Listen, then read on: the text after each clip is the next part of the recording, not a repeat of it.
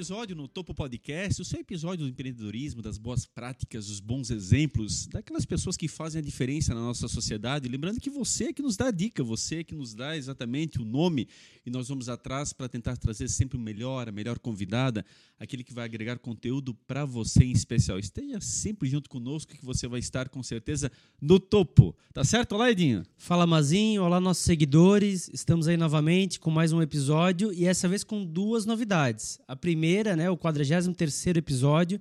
A primeira com é, uma versão externa, estamos fora dos nossos estúdios, estamos na empresa aqui que é do nosso empreendedor que vai ser entrevistado, então é um fato inédito na história do Notopo.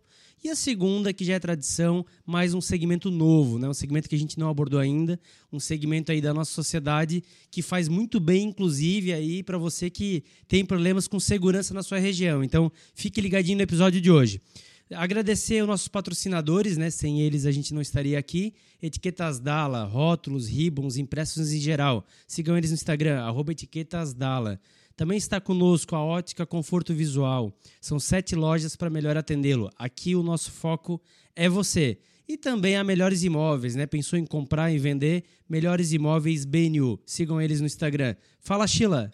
Olá pessoal, sejam bem-vindos a mais um episódio do No Topo. E além de seguir os nossos patrocinadores, você pode nos seguir lá no Facebook e no Instagram, no Topo Podcast. E você acompanha a entrevista no YouTube ou em qualquer plataforma de áudio, através também do canal No Topo Podcast. Inscreva-se, ative os sininhos, o sininho das notificações. Toda quarta-feira tem um conteúdo novo, como o Edinho mencionou, sempre um conteúdo diferente, um segmento diferente. Com certeza algum vai lhe agradar, ou melhor, todos vão lhe agradar. Mazinho, quem é que está aqui conosco hoje? Olha, Sheila, com muita satisfação que a gente então recebe, e na verdade nós estamos até mesmo sendo recepcionados por ele, porque estamos na empresa Franco Rocha Sistemas Eletrônicos. Nós vamos conversar bastante sobre qual é a atividade deles, como é que eles desenvolvem, uma empresa referência na área. E o Edin já deu até um spoiler ali na questão de segurança, que é tão importante. Está conosco aqui o Eduardo Aníbal Rocha. Eduardo, seja muito bem-vindo. Obrigado pela presença. Bom dia a todos. É, eu que agradeço a oportunidade de poder expor as ideias, expor a empresa é a primeira entrevista da, de uma vida, tomara aqui de muitas, né? E agradecer que vocês estão é, dando a oportunidade de eu me apresentar, apresentar a Franco Rocha para vocês, é, de poder fazer na empresa, isso dá um, parece que um pouco mais de segurança, né? Pra, principalmente por ser a primeira vez, então é isso aí, agradecer a todos é, e vamos, vamos ver como é que como é que sai. Se conseguimos se sair bem nessa primeira vez. Vai sair com certeza. Eu quero registrar também a Liliane, chamar a Liliane, que ela tem que aparecer um pouquinho, mas é a esposa do Eduardo. Liliane, por gentileza, bem rapidamente aqui. Ela, a esposa do Eduardo, também nos acolheu aqui na empresa e, de fato, um casal maravilhoso que conduz tão bem, dois jovens que conduzem a empresa de forma tão eficiente. Então, daí a Liliane também é da área do marketing, é da área da mídia digital, é profissional da área, então sabe tudo e mais um pouco e está aqui também para nos assessorar. Obrigado, Liliane, pela presença em especial. E Edinho, tive que caminhar muito, dei mais ou menos 20 passos da minha casa para chegar aqui na empresa. O Edinho deu mais 10, tá, tá, tá, mais perto do que eu. Então, o único que teve que trazer de carro aí foi o Sheila, porque nós ainda, além de tudo, estamos literalmente nós moramos na, aqui na Itopava Norte. A empresa fica na rua São Roque, transversal com a rua Vereador Romário da Conceição Badia. Então, estamos em casa. Eduardo, queria iniciar realmente pelo princípio, né? Como é que começa essa história de você virar empreendedor, de você ter o seu próprio negócio?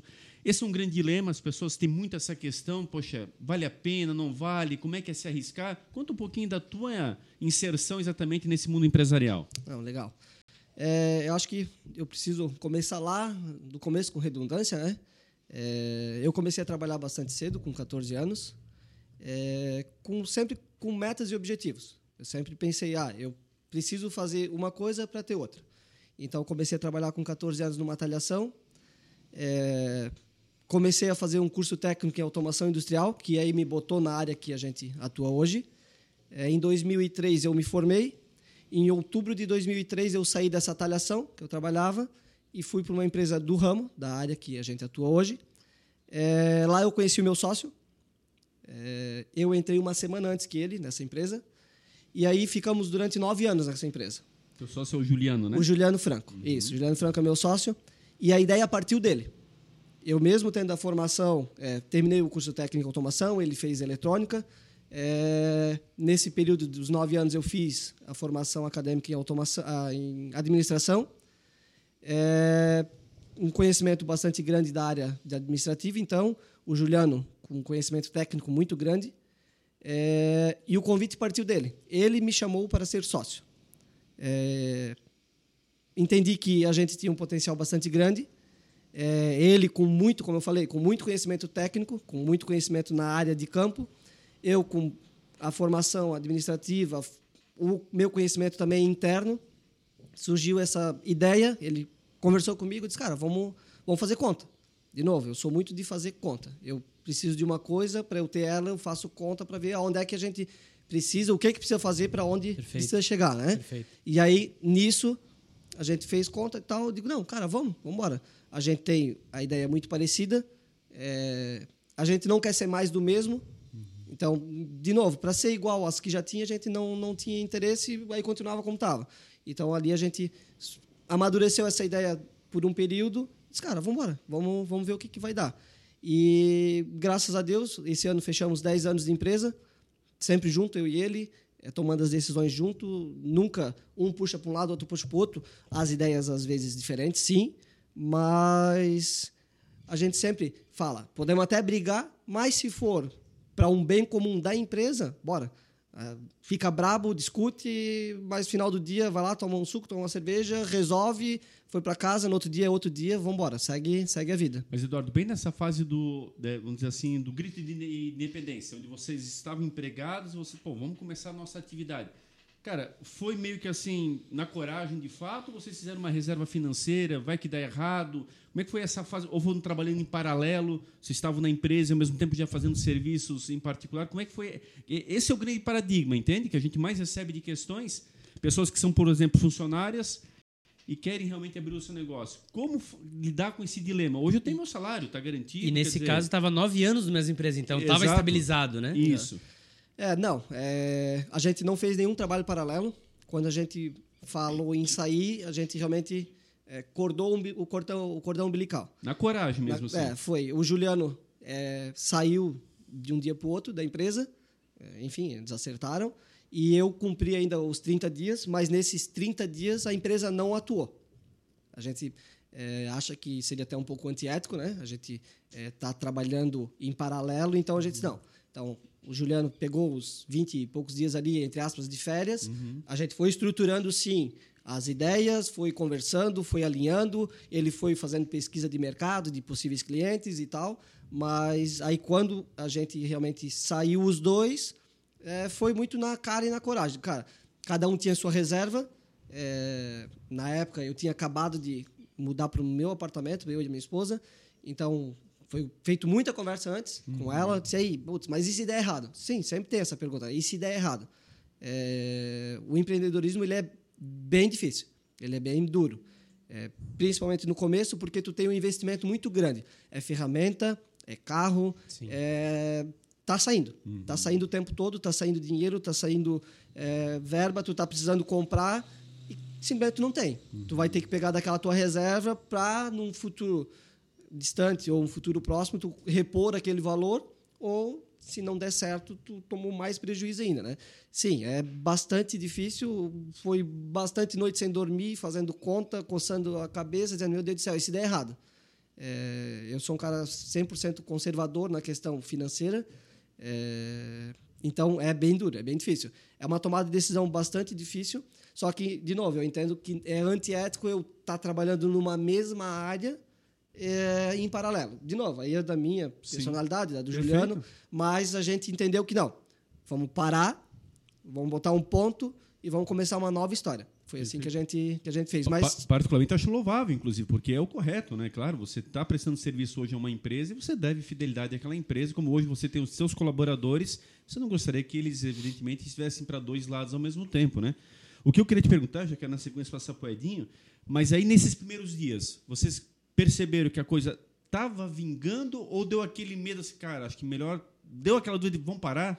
Não está indo como nós imaginávamos? Coisa, como é que foi esses primeiros dias diante do planejamento? E se tinha um plano, positivo? até emendando, se tinha um plano de, cara, quanto tempo vamos aguentar? Assim, não, se der errado, em seis meses a gente volta a procurar emprego. Tinha alguma visão nesse sentido? É, tinha, tinha sim. É, de novo, né? Quando tu sai, tu diz agora.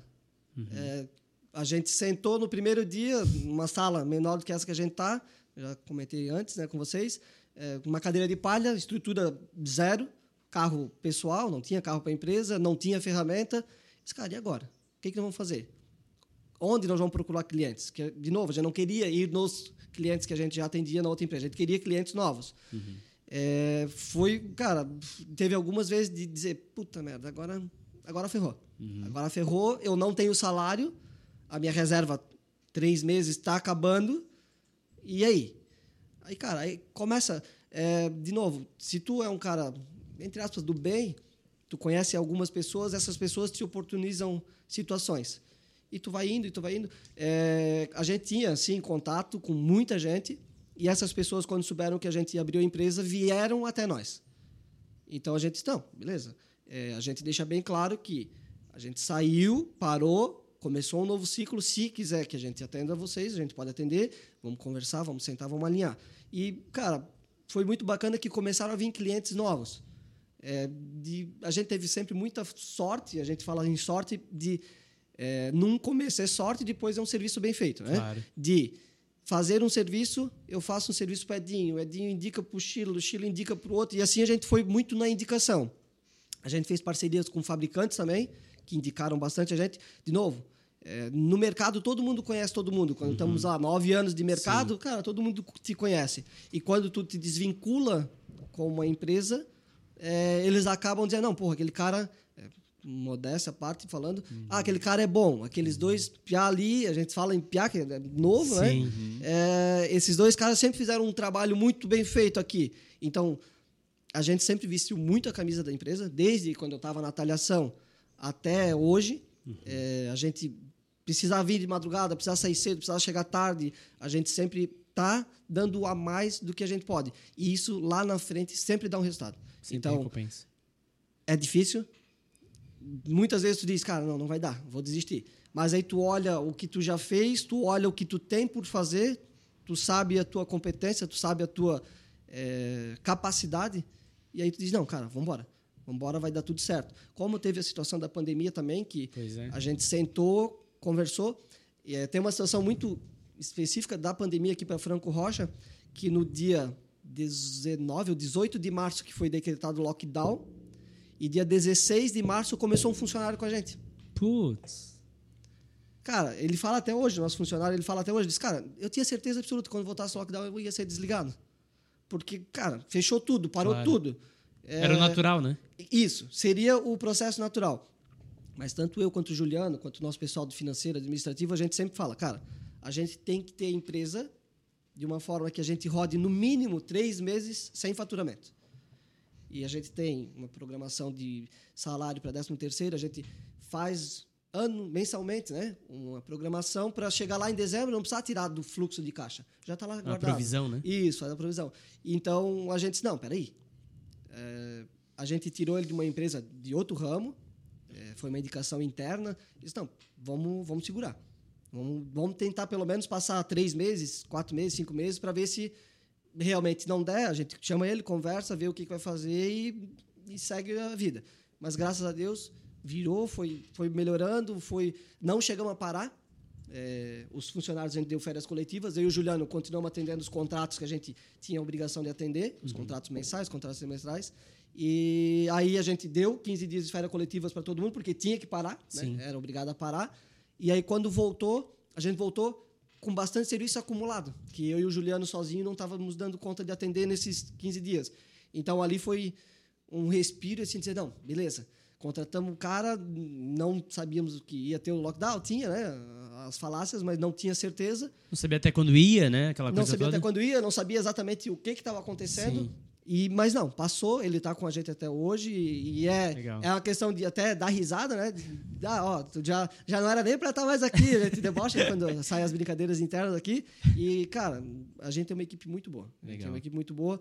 E para te ter essa equipe boa, é, né, voltando ali a, a pergunta, é, é, é sim, dá muito medo no começo e continua dando medo hoje. Porque no começo era só eu e o Juliano. Sim. Cara, não deu certo, tapinha nas costas dos dois, a amizade continua, cada um segue a sua vida. Hoje não. Hoje a, a gente tem. é maior, né? Isso. Hoje a gente tem sete pessoas. Sim. São as duas famílias do, do Eduardo e do Juliano e mais sete pessoas, que a gente precisa Uhum. fazer a empresa rodar diariamente, precisa fazer a empresa crescer diariamente para entender que quando chegar no dia 5, a gente tem salário de todo mundo para pagar. Os últimos salários a serem pagos é o do Juliano e o do Eduardo. Porque a gente entende que hoje a empresa está com uma saúde financeira bem tranquila, mas ainda assim a gente entende que, primeiro, é o salário deles. que eles fazem a empresa rodar. Sim. É, a Franco Rocha hoje são os nossos sete funcionários. Então a gente entende que o medo que a gente tinha no começo, ele continua sendo um receio hoje, né? Que a gente está bem mais tranquilo, como eu falei, está com a situação mais, mais, mais sossegada, mas o receio a gente nunca, a luzinha lá do, ó, tu tem que, tu tem que correr, tu tem que fazer, tu tem que acontecer. É, cada ano crescendo mais, cada ano contratando mais pessoas. Então esse medo empreendedor nunca perde. A não ser quando ele está gigante ali e tal, que aí está tá bem tranquilo, né? Mas hoje uma empresa de pequeno porte, médio porte, eu acho que o, o medo, o receio, ele é diário.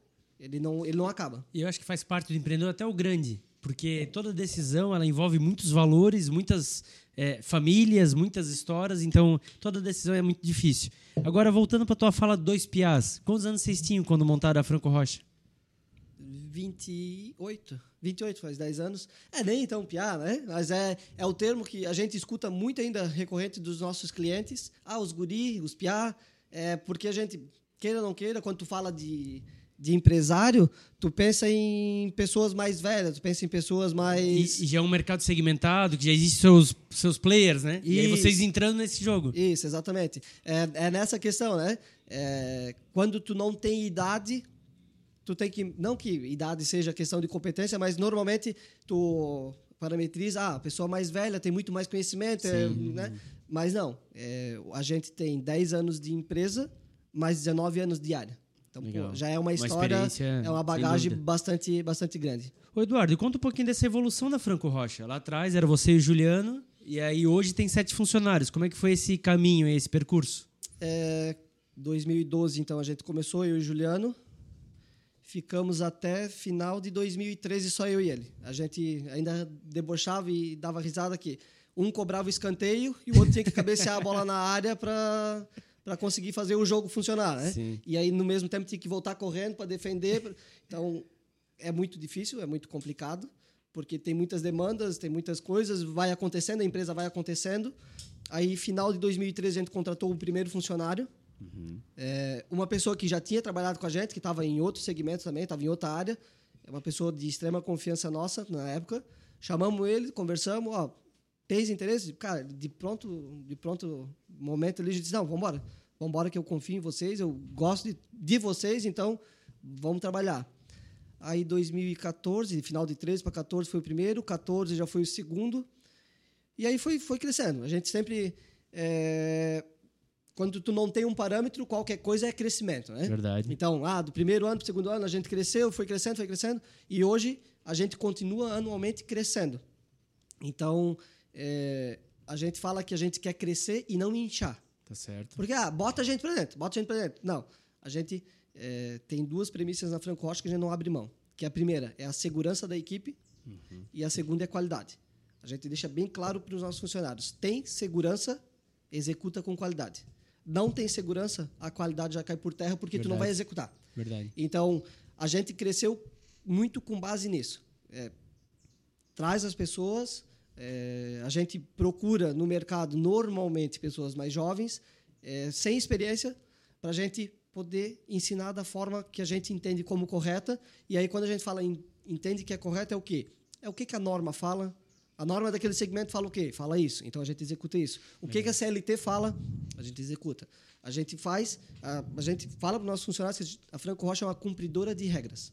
E a gente quer que Certo. quem entre seja e continue nessa mesma, nessa mesma linha de Siga esses valores da empresa, Isso, né? siga os valores da empresa. E aí- Esse detalhe do sem experiência é interessante. né? É. Sem experiência quer dizer você abre mão de é, buscar qualificação já no mercado para ensinar e oportunizar a outras pessoas, inclusive, a ter esta oportunidade de entrar. Porque é muito difícil o entrar. O entrar sempre é muito complexo. O normal é o mercado exigir experiência.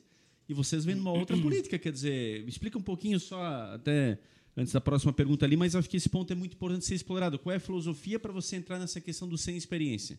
É, a gente já teve várias é, situações de pegar pessoas com experiência, sem experiência, é, com experiências em outras áreas, e a gente é, sempre chegou num, num consenso que pegar uma pessoa sem experiência e ensiná-la do zero é muito mais fácil do que ensinar uma pessoa que fez uma vida toda daquela forma que ela entende que é correta, e ok, eu entendo que se ela entende que é correta, tá bom, é, é o jeito dela, é a forma que ela fez, como foi comentado, é, eu já fiz isso uma vida toda, uhum. sempre deu certo assim. Uhum. Aí a gente diz, não, mas desculpa, mas a norma fala isso. Uhum. Então, se tu sempre fez assim, é diferente da norma. Funciona? Pode funcionar, mas a gente preza pela questão de qualidade. Uhum. Então, tá funcionando? Tá mas está funcionando de acordo com alguma norma, está funcionando com questão de qualidade. Então, por isso a gente entende que fez, né? nesses 10 anos a gente fez várias experiências e entendeu que o sem experiência,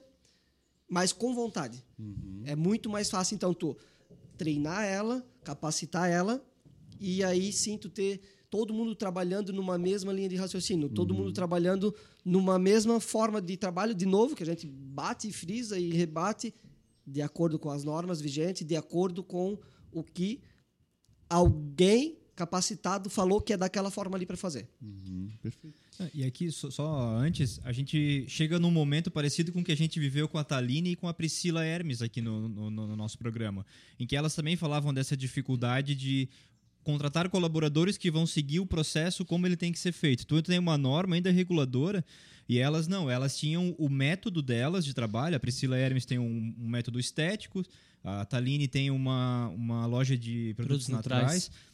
E, e, e, até de, faz almoços, etc. E a dificuldade que ela, que ela trazia para nós, que ela trouxe para nós, foi exatamente essa de cumprir, fazer o colaborador cumprir aquela norma que elas criaram, né? E aí o medo de escalar, né? Porque o medo de o colaborador não seguir aquilo.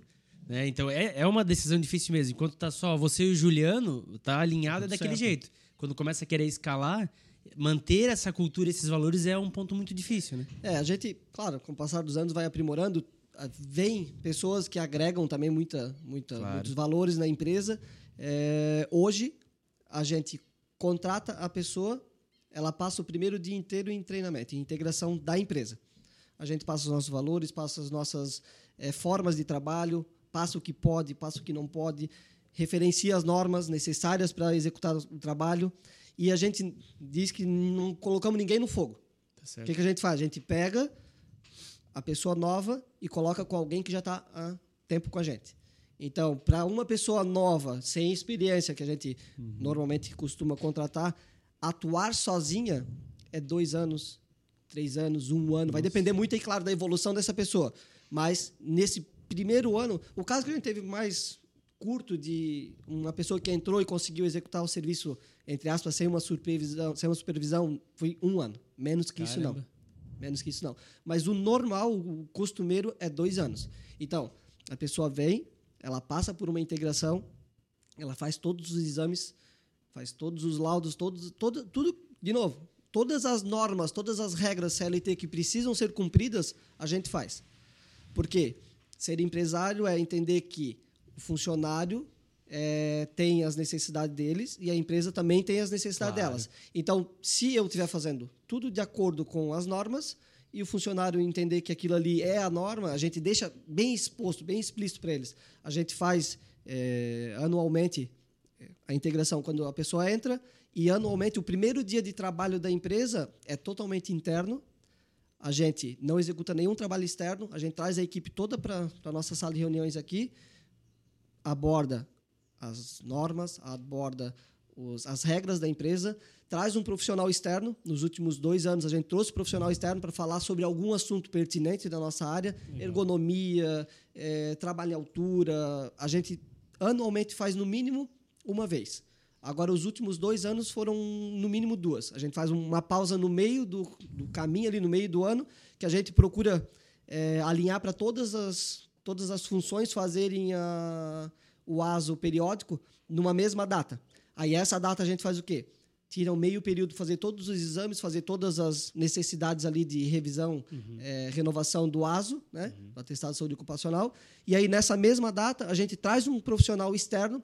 Vamos lá, eu tenho formação também em segurança do trabalho, sou técnico em segurança do trabalho. Eu poderia fazer, abordar muitos temas, uhum. só que a gente entende que se a gente trazer uma pessoa de fora agrega muito. Sem dúvida. Né? É uma pessoa externa falando, é uma pessoa diferente conversando, porque no dia a dia a gente já conversa muito com os nossos é, colaboradores, mas eu trazer essa duas vezes por ano uma pessoa de fora abordando temas completamente é, fora do nosso contexto, mas que agrega é bastante importante também. Sem dúvida, essa reciclagem, né? essa preparação também é importante. O que eu fico um pouco em dúvida é essa questão da seleção da, de sem experiência. Dá muito candidato? Como é que você faz para anunciar esse tipo de vaga? Porque, querendo ou não, qualquer um pode se habilitar a princípio, né?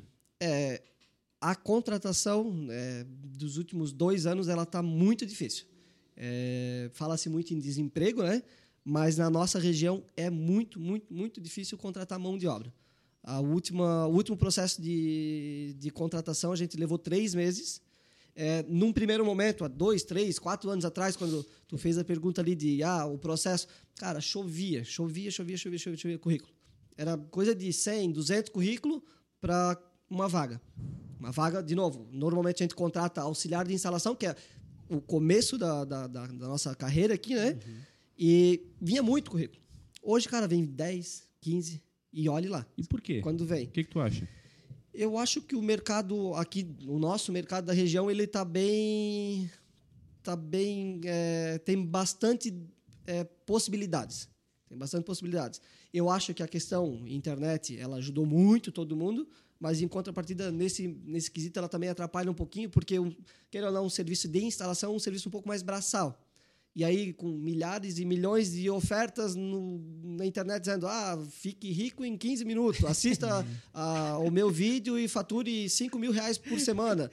Infelizmente isso é verdade ou não, não sei, é, não, não, nunca me aprofundei, mas isso ali direciona muito, é, vamos lá, é, se é mais fácil eu ganhar dinheiro fazendo menos, né? Uhum. Essa questão é, eu acho que está tirando muita gente do mercado. Dá certo ou não? Não sei. Aí realmente não, não consigo dizer. Mas a escassez de mão de obra ela é bastante grande. A gente tem parceiros, né? Tem, tem outras empresas que a gente é, conversa com bastante frequência, tem grupos de trabalho é, do próprio sindicato patronal e é uma reclamação recorrente. Mas como é que vocês anunciam a vaga de vocês, geralmente? Como é que funciona esse processo? Normalmente a gente é, anuncia Senai, Sedup, né, que seriam as duas é, formações, é, duas é, escolas formadoras de, de, de, nessa área.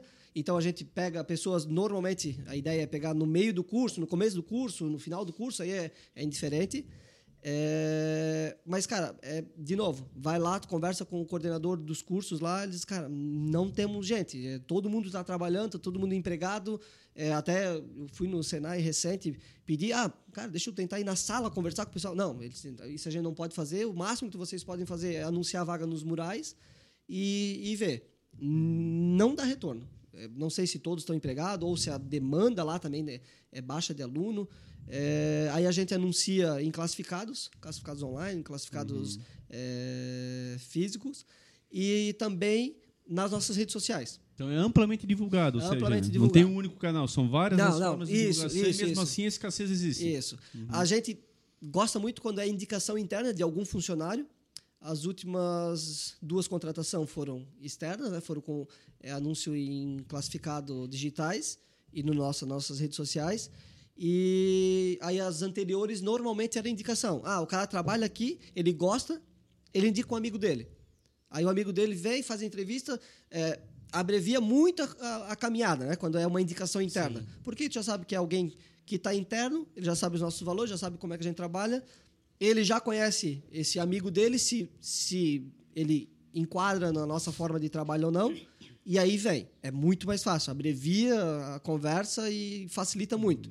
Mas as últimas duas foram contratações é, via anúncio de digital. Só queria fazer um, uma parte aqui. Eu, eu trabalhei já no Senai, fui professor lá até recentemente, inclusive. Acho que não tem justificativa para não deixar o empresário chegar à sala de aula e conversar com os alunos. Quer dizer, qual é o problema nisso? O Senai existe para isso. O Senai, o Senac, inclusive, eles são mantidos pelas empresas. É uma verba governamental que, evidentemente, retorna para manter essas instituições. Então, qual é o problema? Você está gerando oportunidade, você está levando exatamente a, a, a, essa disponibilidade de vaga para que os alunos, e muitas vezes eles não têm a devida informação para buscarem o, o melhor mercado nesse aspecto, eu acho que aí é um desencontro, sinceramente, é um desencontro e talvez uh, fica aí uma sugestão para a direção do Senai, em especial aqui em Blumenau, analisar algumas questões. Na área de TI não é diferente, eu sou da área de TI e eu já presenciei, inclusive, não no Senai, mas em outras instituições, o empresário conversar com os alunos, acho extremamente natural. Tá aí o Entra 21, que é muito isso. Ele, inclusive, ele traz as empresas para dentro do curso e, os, e todos aqueles alunos, basicamente, eles já saem empregados. E acho que é isso. Por que não facilitar quando a gente pode, né? Quer dizer, cria algumas barreiras que não tem necessidade, e aí, no fundo, destoa. E está lá um jovem muitas vezes precisando de uma oportunidade e uma empresa buscando de forma é, ansiosa preenchimento daquela vaga e às vezes as duas coisas não se encontram e infelizmente fica nisso. Né? É, o que eles passaram até na, na época, eles falaram que para não favorecer uma mais do que a Mas outra. É papo para dormir, né? Porque não tem é, lógica, né? É, o atendimento assim, ó, foi 100% Não, cordial, sim, muito sim, bom, sim. É bem, bem tranquilo. É Ele me um- passou o contato pessoal dele, né, o coordenador, ah, manda aqui, me cobra Não, eu e entendo tudo isso. Tem um Ah, protocolo interno e tal, mas Isso, assim, é. é, é papo para boi dormir. Desculpa a palavra, porque assim, pega quem é do segmento. Quantas empresas tem no segmento? Não tem mil. Sim, então, sim, assim, não, quem são as empresas de referência? Tu- Você não vai bem para qualquer um chegar lá do nada. Não. Dá uma analisada. Peraí, quem é Franco Rocha? Mas é isso que eu digo. Às vezes falta, e já fui coordenador de cursos também. Dá uma investigada, dá uma analisada, porque isso é mercado. Ou seja, vamos valorizar quem de fato presta um serviço que, inclusive, é a tua contribuição que mantém a instituição. Entendeu? É dentro desse contexto. Então, é assim que, quanto mais os empresários estiverem participando das ações desse tipo de qualificação, que é uma qualificação técnica, todo mundo vai estar ganhando. Agora, vamos do contrário. O jovem faz o curso técnico, ele tenta uma, bater na porta de uma empresa, ele não pega a oportunidade, ele vai na segunda, também não há essa oportunidade, porque naquele momento não tinha vagas em aberto, e ele sai do segmento. Quer dizer, do que, que valeu todo o investimento da própria instituição, que é o investimento por trás disso, de vocês enquanto empresários, e aí simplesmente esse jovem mudou de ramo, né? não conseguiu oportunidade. E percebe onde é que está a questão? Então, essa conversa de que todo mundo vai vir aqui, também tem que parar. Nós temos que entender que, de fato, tem que haver esse conciliamento e uma ajuda mútua. E aí quem vai sair ganhando é a empresa com uma boa qualificação e o estudante, o menino, o jovem, que vai entender que realmente tem uma saída boa para aquilo que ele está se preparando. Que em todo segmento tem esse problema. E aí, às vezes, é um pouquinho de conversa. Junta as duas partes, com certeza todo mundo sai ganhando nisso aí, né? É, com certeza. É, tem, cria-se uma dificuldade, só que eu também entendo o lado deles que, infelizmente, às vezes as pessoas também se folgam. E até imagino né? quem é o coordenador que está falando, não é contra a pessoa. Estou dando aqui uma dica no geral, até porque já fui meu colega e tudo, mas eu estou dando uma dica no geral, entende? Porque o contexto do mercado é muito isso. Ou seja, a gente já foi atrás de vaga, né? cada um que tem a sua área, tem a sua. Como é bom quando você tem uma, alguma forma de proximidade. Porque facilita para os dois Não, lados isso, da moeda. isso, né? isso quer dizer, a, a- a questão de proximidade ali, o conhecer que conhece, que conhece aqui, conhece lá, É. isso sem dúvida nenhuma facilita bastante essa. É de novo, né? Por isso que a gente frisou bastante de se tem indicação interna, quando a gente vai abrir uma vaga, a primeira coisa que a gente faz, comunique internamente. Ó, gente, vamos abrir mais uma vaga, mais duas vagas, precisamos contratar, vocês têm alguém para indicar? Facilita muito a vida. Tu não, entre aspas, não vai perder um tempão ali indo lá, indo cá, liga para um, liga para outro, conversa com um, conversa com outro. Cara, a gente anuncia nos grupos de amigos, anuncia de todas as formas antes de ir para a externa. Porque a externa a gente sabe que é bem, é bem chata, é bem complicada. Mas, graças a Deus, hoje a gente está, de novo, com sete funcionários. A empresa gira em torno deles e eles dão o sangue deles pela empresa. Cara, a gente tem uma equipe bem fechada. Estamos com uma equipe muito boa, com uma equipe é, 100% é, trabalhando dentro dos nossos parâmetros e a gente entende muito também das reivindicações, quando eles Claro. vêm com ideias. A gente sempre fala, a gente está muito aberto para novas sugestões. A gente é dono da verdade? Não. A gente tenta seguir, como a gente falou, né, as normas, as diretrizes, Sim, mas a gente sempre deixa claro, ah, se precisar de uma ferramenta, precisar de um equipamento em campo que facilita a vida, bora. Vamos ver, vamos avaliar, vamos ver custo, vamos ver a necessidade e vamos colocar ela em prática. Esse último ano mesmo, a gente teve bastante eh, situações e os funcionários ah, cara, se a gente comprasse tal ferramenta, isso facilitaria um monte na instalação. Cara, aí tu vai ver a ferramenta, é 50, 70 reais. Olha só. Disse, meu Deus, cara, bora, vamos comprar, vamos fazer. Por quê? Facilita para o funcionário trabalhar, a gente ganha tempo, né? É, o trabalho que de, de repente levaria quatro horas vai levar duas horas e meia, três horas. Até mesmo a questão ergonômica que a gente comentou, né? Ah, a última coisa que eles solicitaram, ah, cara, se a gente comprasse umas sacolas para botar as ferramentas dentro lá, para prender ela em altura, facilitaria um monte, não precisa ficar se movimentando tanto. Cara, a gente sempre está muito aberto a novas eh, sugestões de melhoria. Cara, é melhoria constante ali, não é conversa para boi dormir, né? Não. Ah, precisamos de uma ferramenta, custa 7, 10 mil reais. Opa, vamos ver. Vamos fazer uma avaliação, vamos ver custo-benefício, o que, que ela vai nos trazer. É show de bola, melhora? Vamos embora, vamos, vamos fazer, vamos fazer acontecer. Sem dúvida. Não, acho que é bem por aí, Nedinha. Ou seja, funcionário ouvido, inclusive, e se sente motivado, né? Até porque você vê que vai tendo esse retorno também enquanto funcionário e ele vai trabalhando melhor para a empresa e todo mundo ganha, né? É isso que eu digo. O diálogo sempre faz a grande diferença. Isso que é verdade, né? É, cara, é conversa diária. É isso aí. tanto eu quanto o Juliano, nós estamos todo dia na empresa. É de manhã cedo, chegamos mais cedo, quando o pessoal chega aqui para vir trabalhar, se tem alguma dúvida, já conversa, precisa de alguma coisa, está tudo certo, como é que está a obra? Por exemplo, estou com, com uma equipe que está tocando uma obra desde agosto. Ela vai até final de novembro. Então, cara, eles estão fazendo todo dia a mesma coisa, entre aspas, né? Todo dia lá, confecciona a infra, passa cabo, fixa o equipamento. Mas, cara, é todo dia questionando. E aí, tá indo bem? Tá tudo certo? Tá dentro, sabe? Periodicamente a gente vai na obra, visita para ver como é que tá o andamento, conversa com os clientes também. Tá tudo certo, tudo certo, tudo tranquilo. É, a gente fala muito que a gente quer entrar na indústria para fazer o, o serviço, fazer o trabalho e sair sem incomodar. A gente quer entrar e sair e deixar aquele ambiente melhor. Legal, boa visão. É, a, gente, a gente fez um trabalho num- numa empresa é, dentro da sala de TI, na sala dos hack ali deles. E em Servidor. cima. Isso, do servidor. E em cima do hack, um hack aquele preto e tal, tal, tava com bastante poeira. E a gente fez os furinhos em cima, que fez uma, uma linha de detecção bem em cima do hack. E caiu o faralinho, né? Quando fura. Cara, a gente foi limpar o hack inteiro por cima. Legal. Porque como é que eu vou limpar só o que eu sujei? Não Claro. tem como. Aí vai ficar aquela roda limpa ali e o restante todo sujo. A gente deixa bem claro para o cliente. A gente vai entrar e sair e deixar o teu ambiente melhor. A gente nunca vai te prejudicar. A gente quer entrar, fazer o nosso trabalho de qualidade, fazer o nosso trabalho de excelência e deixar o teu ambiente melhor. Pode ter certeza que é por isso que tem tanta indicação. Que tu comentou que um cliente indica o outro, muito é por causa disso. Pode ter Isso. certeza. E a recorrência dos nossos clientes, a gente tem cliente com. é, a gente abriu a empresa em junho. Em agosto, a gente fechou o primeiro contrato de manutenção preventiva de 2012 e ele é cliente até hoje. Pô, que legal. Olha só. O primeiro cliente que a gente atendeu em Florianópolis, ele não tem contrato, mas anualmente ele chama a gente para fazer revisão do sistema dele. Então, são 10 anos de um trabalho que, se não fosse bem feito, esses caras não estariam mais com a Sem gente. dúvida. Agora, é incrível como essas coisas fazem diferença, né? Eu estava aqui pensando que ele está falando. É a mesma coisa que tu contrata um pedreiro, por exemplo. Quer dizer, claro, a obra em si, tu já está aguardando que qualquer um faça aquilo ali que tu contratou. Mas do cara passar uma vassoura, dele limpar aquela área, como é raro, né? Quer dizer, é um detalhe tão pequeno, mas que faz a grande diferença, Um cara. montador de móveis que vem na tua casa, fura a parede, fura o móvel, deixa a sujeira e vai embora. Pois é. Seria o mais simples de tudo, É. né? E olha a diferença que faz, porque esse cara, ele vai comentar pro outro e vai dizer, pô, não, o cara que eu contratei, tu tem que ver, ele deixa o ambiente mais limpo do que, que pegou. Claro, há um certo até exagero na fala, mas para enaltecer aquilo que acontece. E a maioria não faz, quer dizer, que é a um maioria só se preocupa no serviço em si. E isso é a obrigação do cara enquanto prestador. Mas a diferença está nos pequenos detalhes, literalmente. É, não, a gente tem. No nosso conjunto de ferramentas, a gente tem aquelas vassourinhas, pazinha. Aí. Cara, fez. A gente sujou. Ah, mas a empresa tem alguém que faça a limpeza. Cara, mas ela tem a- o trabalho dela, não tem a, a- a- ela tem o escritório para limpar, ela Sim. tem o chão de fábrica para limpar. A gente vai limpar aonde a gente sujou. Porque foi a gente que sujou. É simples, é, né? É, você sujou, você limpa. É aquele negócio, ah, abriu a gaveta, fecha.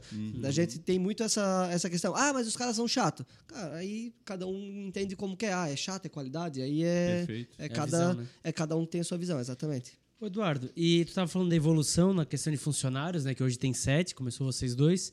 E nessa questão da sede aqui, cara, que a gente tá numa sede maravilhosa aqui, muito aconchegante, bem bacana mesmo. Mas não começou assim. Tu, come- tu comentou, começou numa cadeira de palha, numa sala pequenininha. Como é que foi essa evolução e a decisão de fazer esse investimento aqui, de ter uma sede tão boa e bonita como vocês têm hoje? Cara, é, a gente entende que o dinheiro da empresa é da empresa. É, tanto eu quanto o Juliano, a gente alinhou isso desde sempre, que a gente tem salário. Né? A- Vocês têm salário fixo. A gente tem salário fixo. E, de novo, o nosso é, não é querer fazer glamour aqui, não é isso. O nosso é o último a ser pago. Dia 2, 3, dia 5, paga o de todo mundo. beleza, fluxo, tá tudo certo, entra o do Juliano e do Eduardo. Não tem, vamos dar uma segurada, entra no dia 10 e vamos embora. Independente do rendimento da empresa, o salário de vocês é fixo. Independente do rendimento da empresa. E aí. Já fica essa dica para você que está nos seguindo aí, empreendedor, que aí quando começa a faturar troca de carro e começa a comprar um apartamento, fica a dica de como manter uma empresa estabilizada. É, aí, na questão de sede, né? É, muitas vezes a gente olha, pensa, putz, gastamos X valor na empresa, na sede, é, poderia estar com um carro muito melhor, poderia estar com uma casa maior, poderia estar com uma casa na praia, mas a gente entende que hoje a gente está na nossa força máxima de trabalho, tanto eu quanto o Juliano. Vamos lá, 38 anos a gente tem, eu 38, o Juliano vai fazer é, semana que vem os 38 dele, está com 37. É, a gente entende que a gente está na nossa produtividade máxima agora. Uhum. Então, cara, vamos suar, vamos fazer o que dá agora, vamos focar na empresa, botar na empresa, depois a gente tira. É, quando a gente falou, cara, vamos comprar uma casa pronta e reformar e fazer para a empresa, ou vamos procurar um terreno e tudo a gente estudou. Ah, cara, se a gente comprar uma casa, a gente vai se incomodar com a obra, porque nunca vai ser do jeito que a gente quer. Então, ah, então vamos procurar um terreno, vamos comprar o terreno, vamos quitar o terreno, depois a gente faz um, uma forma de construir a sede. Então a gente fez isso. Em 2014 a gente comprou o terreno, a gente fez um consórcio. É, na verdade, a gente comprou um consórcio contemplado e aí comprou o terreno. É, esse consórcio tinha um prazo de seis anos ainda para encerrar. Uhum. A gente comprou o terreno e em dois anos a gente quitou esse consórcio. Legal. Ah, mas para que que tá? Cara, a gente quitou, para não ter aquela dívida. Agora o terreno está comprado, está pago. Em 2017, a gente colocou o projeto na prefeitura da construção. Foi o trâmite lá de prefeitura, tarará, aprovou, aí a gente começou a construir. Em 2018, a gente, em dia 4 de maio de 2018, a gente entrou para a empresa faltava os rodapé, faltava o acabamento da garagem, faltava vários detalhes. Os móveis eram da sede antiga, que tinha 70 metros quadrados. A primeira tinha 15 metros quadrados. Aí a segunda que a gente locou, a primeira era nos fundos, era uma empresa de fundo de quintal, literalmente. Era atrás da casa do Juliano, uhum. era uma área de festa. A gente pegou um dos quartos lá da área de festa, uma, da sala da área de festa, e fez as nossas duas mesas, mais uma, um armário ali para guardar o material. E aí fomos evoluindo, fomos evoluindo. Alugamos uma sala aqui na São Valentim. Ficamos quatro anos ali, nesse aluguel. E aí, depois disso, a gente, nesse aluguel ali, a gente comprou, pagou o terreno, fez caixa, começou a construir. Aí compramos um consórcio, é, mas aí não contemplado, um consórcio rodando, em andamento, normal. isso, rodando. E por uma baita felicidade, na segunda parcela que a gente pagou, a gente foi contemplado. Nossa. É, tipo, ah, a sorte também ajuda, né? sim, né? Facilita sim. bastante, né? Aí a gente tinha, vamos botar assim, que 60% do valor já para começar a construir, e esse consórcio foi estar dizendo, não, agora vamos, agora vamos construir, porque a gente vai ter o mínimo necessário para ter qualidade, para ter um conforto, para poder construir a sede e trabalhar lá. Então, em dia 4 de maio de 2018, a gente mudou para esse ambiente que a gente tem. E aí, claro, a gente está em constante é, melhoria. De novo, todo o dinheiro é, que a gente arrecada, no final do ano, a gente faz a programação do 2023, por exemplo, agora, o planejamento ano. do próximo ano. Ah, a gente programou para 2021, colocar os rodapés, fazer a, o acabamento da garagem. E, cara, a gente sempre faz essa programação com base no que a gente faturou no ano anterior e mais uma perspectiva de, de faturamento de a mais, né? de crescimento. Né? Isso. Uhum. Então, com base nisso, a gente sempre vai, vai fazendo. É, a gente é muito é, conservador, vamos botar dessa forma. A gente não vai dar, como diziam os pais da gente, o passo maior do que, a, que, a, que as pernas, que as calças. Né? É, a gente sempre pretende X, mas se conseguir fazer 2X, melhor. Mas vamos fazer X, que é o que a gente, entre aspas, garante que vai dar para fazer. Ah, deu para fazer o X, vamos botar mais meio X, mais um X, bora, vamos crescer. Não deu? Opa, segura. Que a gente pensa assim, ah, não, eu vou sair do aluguel. Aí vem aquele, o diabinho aqui, né? Porra, mas se tu ficar lá pagando dois mil e pouco de aluguel, no final do ano, se sobrar 50 mil para cada sócio, tu troca de carro.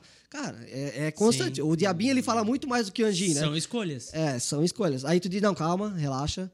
Daqui dois, três anos a gente tá com 100% concluído. Sim. Aí sobra. É. Aí a gente vai seguir, faz um fundo bom para a empresa, como hoje já temos, um, como eu falei, uma garantia ali de três meses para começar, assim, ó, eu, eu imagino que para começar a tirar da empresa eu tenho que dizer assim, agora eu tenho um ano. Se eu não faturar mais nada Dois durante meses. um ano, eu consigo manter a empresa. Aí eu vejo que eu deixei esse fundo de um ano no caixa da empresa. Vamos embora, agora vamos tirar o- alguma coisa de lucro para os sócios. É muito legal. O que eu queria te perguntar é essa questão exatamente do sócio. Nós temos uma outra questão muito recorrente aqui. Nós já trouxemos pessoas que não querem saber de sócio, nós já tivemos pessoas que tiveram sócio e também já não querem mais. Nós temos pessoas que só trabalham com sócios e vários são sócios, inclusive, se dão muito bem. Nós trouxemos empresas com dois sócios como a sua também, que também vão muito bem. Enfim, a gente percebe que são muito escolhas individuais. Cada empresa tem uma realidade, cada empreendedor tem uma história por trás disso, de êxito ou de problema. Agora, querendo ou não, é inegável. Você conviver com outra pessoa é como um casamento. Tem seus altos e baixos, nem sempre fecha na mesma opinião. Como é que funciona entre você e o Juliano? Quer dizer, como é que são essas decisões? Quando há discordância, como é que vocês tomam o melhor caminho? Enfim, como é que é essa convivência? Porque são duas pessoas que estão à frente e aí, evidentemente, cada uma com seus interesses também, mas ao mesmo tempo vocês demonstram uma boa sincronia, não é à toa que estão aí com a empresa decolando em pleno êxito e tão bem gestada. Mas conta os pormenores dessa relação. É, de novo, né? É, quem propôs a sociedade foi o Juliano. Ele me procurou, conversou, disse, bora, vamos fazer. Por que que é, eu tenho... Aí é pessoal, né? Que a confiança, tu ganha ela uma vez e tu perde ela uma vez. A partir do momento que tu perdeu a confiança, cara, acabou.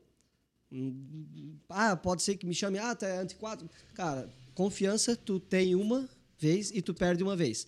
Então, ele confiar e me chamar para sócio, eu já achei muito bom, bacana, show de bola. É, a gente concorda com tudo? Não.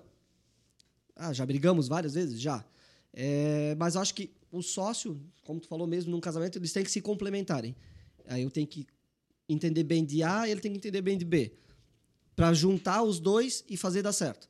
É, o Juliano, como eu comentei, ele é um baita de um cara é, que tem um, um grande conhecimento técnico. Ele é um cara bem. é, ele tem formação também na área, claro. E assim, o administrativo e comercial é comigo. O técnico é com ele. Então, aí a gente chega num bom senso. Ah, para fazer, claro, as tomadas de decisões, a gente senta, conversa. Tem a ajuda da Liliane, que é a nossa administrativa. Para quê? Para fazer valer a empresa, né? fazer acontecer. É, de novo, é a melhor coisa do mundo, sócio, e a pior coisa do mundo também. Quando é melhor? Quando concorda com tudo que tu quer, tu diz, ah, porra, que show de bola. O melhor negócio que tem é ter um sócio. Mas, cara, muitas vezes o ele não concordar com o que eu quero é que segura a empresa. Muitas vezes eu não concordar com o que ele quer é que faz a saúde da empresa estar bem. Então, cara, na minha opinião, sócio, ele é bom, desde que, claro, tu tenha no mínimo a confiança. É, é- na minha opinião, é parâmetro indispensável. É para não tu tá lá dormindo dizendo, pô, será que esse cara tirou dinheiro da minha empresa? Será que na nossa empresa, no caso, né? Será que ele não? Então, cara, se não confia, tu não perde tempo, nem começa. Então, a questão confiança hoje é primordial entre os dois e Cara, o concordar não vai ser, não vai, não, não vai ter 100% de concordância de um de outro. Ah, eu quero, a gente comprou carro recente para a empresa. Ah, eu quero o carro X, eu quero o carro Y. Calma, mas não é o que a gente quer, é o que a empresa precisa. Exato. Vamos ver um custo-benefício que seja bom para a empresa, que seja um carro com qualidade para os nossos funcionários também, e vão embora. E assim, cara, é tomar decisão para tudo. Para a fachada do prédio, eu quero azul, eu quero cinza. Tá, mas vamos pensar. É, financeiramente, o que, que é melhor? É, manutenção, o que, que é melhor? Sabe? Tem que pesar os prós e contras. Não é a minha opinião que conta, não é a opinião do Juliano que conta. A gente chega, senta e conversa. Cara, eu já saí de alguma reunião, puto, querendo dar soco em cima da mesa, brabo. Ah, porra, tu só quer fazer do teu jeito, eu só quero fazer do meu jeito. Não, calma. Então vamos fazer o seguinte: vamos fazer o meio termo. O que, que é melhor para a empresa? Não é o que eu quero, não é o que o Juliano quer, é o que a empresa precisa. Até porque, muitas vezes, o que acontece? Né? Uma coisa é a amizade do dia a dia. Vocês eram dois funcionários e trabalhavam no mesmo setor. É, eu costumo usar um comparativo. É como, por exemplo, quando você vai fazer uma viagem com alguém, por exemplo. Quando você hospeda alguém na tua casa. Uma coisa é a amizade daqueles momentos que vocês se encontram em determinados locais e tal. Ali vocês estão sob a subordinação de alguém numa outra empresa. Outra coisa é a convivência diária. É você viver o dia inteiro com aquela pessoa, você começar a conhecer as particularidades dela, aí você vai conhecendo um certo lado que você não tinha conhecimento ainda sobre como é que ela atua, E aí tem certas coisas que vai te irritando, tem outras coisas que você vai relevando, então é aí que você se conhece na realidade. Não, né? isso, exatamente isso. Cara, tem dia de tu olhar e dizer, Juliano, some da minha frente. E ele, de certeza absoluta, só olha assim, Eduardo, não, não me aparece que eu te racho no meio, né? Cara, certeza absoluta, absoluta do que eu tô falando. Eu já, com certeza, em algum momento, discordei dele e ele, tendo certeza que ele tinha razão, e o contrário também é verdadeiro. Mas, cara, de novo, para, esfria a cabeça. A gente já teve várias situações de dizer, cara, beleza, vambora, amanhã a gente conversa. Porque não vai. Quando tu perde o momento de conversar e começar a discutir, e aquela discussão, ela, ela começa a virar o, o cachorro correndo atrás da cola, cara, para. Para, vamos lá tomar uma cerveja, então. Para tudo, vamos lá tomar uma cerveja, os dois putos, cada um com um bicão, né? vamos lá tomar uma cerveja, depois a gente senta e conversa. Cara, até hoje, eu acho que não teve nenhum assunto assim mais é, profundo que a gente não conseguiu resolver dessa forma. Para, para, Então, relaxa. o segredo está aí, no caso de vocês, né? Saber o momento de parar e ver que Isso. não vai evoluir, Saber né? o momento de parar. É, já teve situações de, de, de a gente ser chamado em empresas para conversar por alguma situação com um funcionário. Cara, tu ir lá com a cabeça quente e tentar resolver, só vai piorar. Então, a mesma situação ali com o Juliano. Cara, tá de cabeça quente, tu não gostou de algo que ele fez, ou ele não gostou de algo que eu fiz. Cara, vamos começar a discutir. Não, relaxa, vamos embora. Amanhã a gente conversa. Ah, não sei, claro que é um assunto que realmente precisa ser Sim. resolvido naquele momento, né? Caso contrário, não. Cara, não estamos chegando num consenso. Para, vamos conversar amanhã. Amanhã, depois de amanhã, semana que vem. Se não é algo que precisa ser tomada a decisão naquele momento, de cabeça quente, não se toma decisão. Ô Eduardo, e vamos pensar hipoteticamente aqui, né? Tu acordou hoje, não existe nada do que tu construiu. Tudo zerado, tu é um funcionário de novo. Mas tu sabe tudo que tu precisou, tudo que tu trilhou até aqui tá no teu conhecimento. O que que tu faria de diferente para começar uma empresa nova do zero hoje, que tu pode dar de dica aí para quem nos acompanha? Cara, pergunta bem difícil. É, vamos lá. Como a gente sempre, como eu falei, a gente é muito conservador. A gente sempre calcula muito. Eu acho que esse é o maior segredo. Na minha opinião, o segredo hoje do empreendedorismo é tu ter o conhecimento, é, se precisar de um parceiro, um sócio que seja, né? Alguém que tu confie, alguém que tenha só confiança não serve. Tem que ter algum conhecimento na área, porque senão tu vai Claro. trabalhar sozinho, vai carregar o cara nas costas. É, mas eu acho que o principal ponto é saber aonde tu tá, aonde tu quer chegar e como que tu vai fazer esse caminho. Vai dar tudo como tu planejou? Não. É fato que não vai dar. Mas se tu não tiver nenhum planejamento, aí ferrou. Aí tu não vai sair do lugar. Aí é, eu não sei hoje mais em, em números reais quantas empresas que fecham nos primeiros 12, 24 meses. Era uma taxa gigantesca. É alto. Muito é uma alto. taxa gigantesca. Eu lembro que quando a gente abriu, até isso eu fui olhar. Acho que chega a 70%. Isso, né? é, na época, anos, isso, na né? época que a gente abriu em 2012 era mais de 70%. É. Digo, caralho, eu não posso estar nesse 70%. Eu preciso estar nos 30. O que que eu vou fazer para estar nesse 30? Porque o número ruim eu já tenho. Sim. O não, eu já tenho, a gente sempre segue. Ah, a gente teve uma situação de um cliente em Ponta Grossa chamar a gente para um orçamento. Eu disse, porra, mas nós vamos sair daqui lá em Ponta Grossa, cara, 400 e poucos quilômetros, acho que dá 300, 300 e poucos quilômetros. Eu digo, porra, mas. Cara, o não eu já tenho aqui. O máximo que eu posso fazer é ir lá, conversar com a pessoa e não conseguir também. Não dá negócio. Só que eu não vou ficar com aquela dúvida do resto da minha vida dizendo, puta, será que se eu tivesse ido? Então, na minha opinião, é planejamento. É planejamento. Ah, é, voltando um passinho ali atrás, é quando o cara. Ah, tu fizesse que faculdade? Ah, fiz administração. Ah, então tu não tinha mais nada que fazer, tu foi lá e fez administração. Cara, eu escutei algumas vezes essa, essa questão. Eu leciono administração, escuto isso todo dia. Isso, isso. Ah, o cara não sabe o que fazer, ele vai fazer administração. Cara, bem pelo contrário. Isso aí dá uma bagagem muito grande. Claro, tu tem que estar dedicado, tu tem que entender o que, que tu está fazendo, tu tem que ter o conhecimento. Da... Ah, eu vou abrir, sei lá, uma empresa de suprimentos de, de academia, por exemplo. Sim. Cara, eu vou abrir e fechar no dia seguinte. Eu não tenho conhecimento nenhum. Então, primeira coisa, conhecimento na área. Segunda coisa, planejamento. Perfeito. É, tipo, porra, é bem aquele mais ou menos, ah, todo mundo fala, tem que planejar. Só que, cara, não é só falar em fazer planejamento, é planejar. De novo, como eu falei, a gente pega o ano que nós estamos, o ano vigente, e programa o 2023. Dentro de 2023, a gente vê o que a gente planejou, já conseguimos executar? Sim. Opa, então agora vamos fazer o plus, vamos fazer o mais. Não conseguimos? Por que, que não conseguimos? Cara, ah, consegue fazer tudo que planejou? Não, não. Dependendo muito também da situação do. É, eu quero aumentar 80% do faturamento de 2022 para 2023. Cara, não, relaxa. Não, não é assim que funciona. Né? Não, é colocar números que tu consiga atender, mas não a um ponto de ser Que- muito fácil. Que te desafie, mas não seja impossível. né? Isso, não que seja, ah, eu quero, eu quero aumentar ano que vem 10%. Cara, isso é mais do que obrigação. Eu quero aumentar 90%. Porra, não, calma, não, não é assim que funciona. Então, planejar a empresa de uma forma consistente. Planejar desafiando, mas também não planejar nem de mais nem de menos. Perfeito. Fazer algo que tu, no começo é mais difícil, porque tu não tem uma referência. Como eu falei, de 2012 que a gente abriu para 2013, a gente cresceu mais de 100%, porque a gente não tinha uma referência. Perfeito. Aí, é ok, de 2013 para 2014, 2014 para 2015. Opa, já tem uma referência de um, dois, três Claro. anos. Aí, ok. Hoje, eu dizer, em 2022, que com relação a 2021, a gente já atingiu o faturamento em setembro. Então, eu tenho mais três meses para eu ultrapassar o, o faturamento do ano passado. É o- Então, agora é o crescimento. isso, agora é o crescimento. É eu saber o meu ponto de equilíbrio ali, mais ou menos isso, né? Dizer, ó, até aqui foi o que eu faturei então em 2021. Agora vamos lá, vamos galgar esses setembro, outubro, é, outubro, novembro, dezembro, o percentual a mais. E a gente normalmente bota de meta 25% anual. Então, Uma boa taxa de crescimento. respondendo a, a, a pergunta é ter planejamento. Eu acho que tu tendo um planejamento, conhecimento na área e planejamento, cara, se tu tentar abrir uma empresa que tu não tem conhecimento nenhum, a chance de dar errado é gigantesca. É verdade.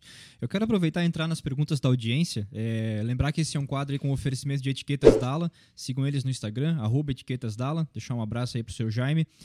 Ah, separei três perguntas aqui para ser bem breve. O Christian deixou o seguinte: qual o objetivo que você tem hoje e que não quer perder nunca?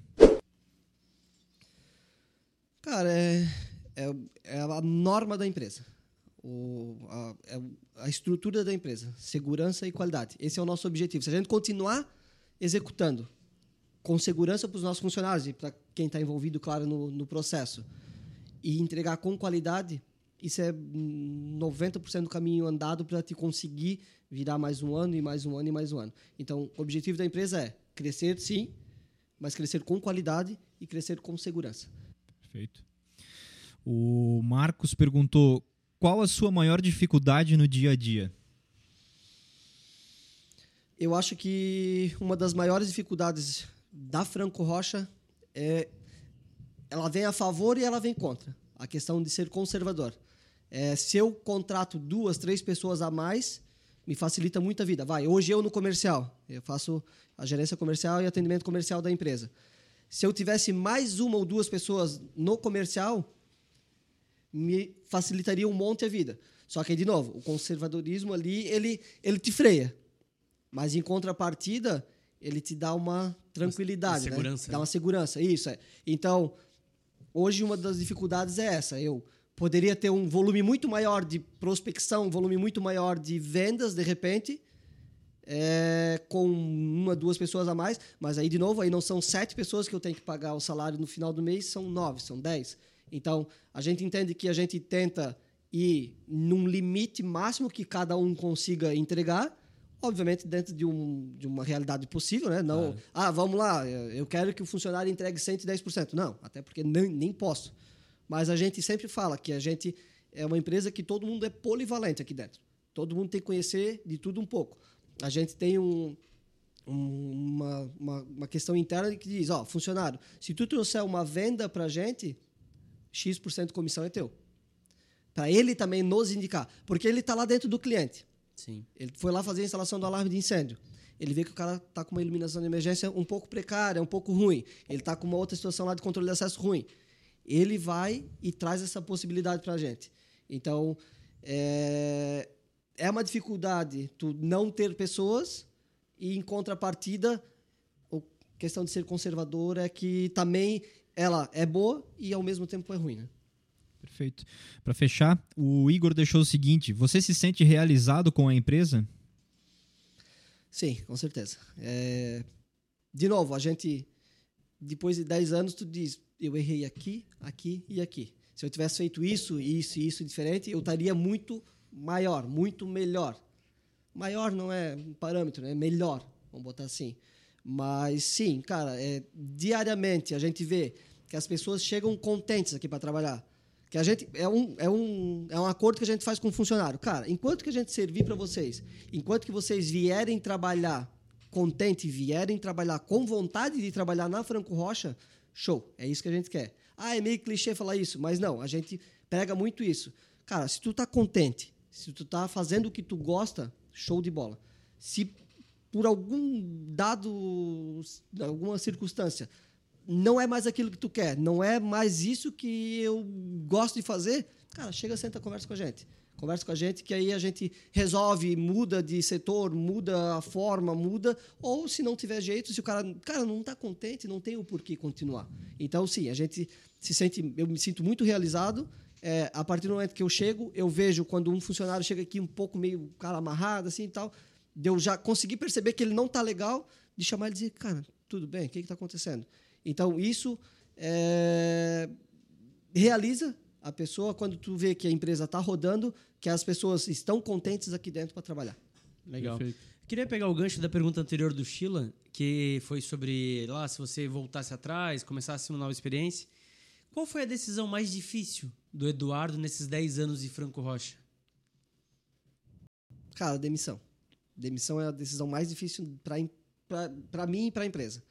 Porque a gente entende que demitir alguém, tu vai acabar tirando uma fonte de renda daquela pessoa. Sim. Mas é, quando a gente não tem a contrapartida ali da cumprir a norma, cumprir a regra, aí não serve mais. Como eu falei agora, né? Se tá bom para o funcionário e tá bom para a gente, show, segue o barco. Não tá bom para uma das partes, a gente senta e tenta alinhar. Alinhou, show, segue o barco de novo. Não alinhou, cara, conversa, senta e se não tiver jeito, desliga. Mas é, é uma coisa bastante dura. Em janeiro de 2009, antes da pandemia, a gente desligou duas pessoas. Não porque não precisava delas, mas sim porque não estava mais. 2019? 2019. Uhum. Isso, 2019. Uhum. Janeiro de 2019, antes do, uhum. do lockdown ali. Sim. No entanto, a gente demitiu duas e contratou uma logo em seguida, que foi ali em março, que foi o, o tempo da, da, da, contratação. Mas é a tomar a decisão mais difícil, na minha opinião, é, demissão. é a demissão. É a demissão.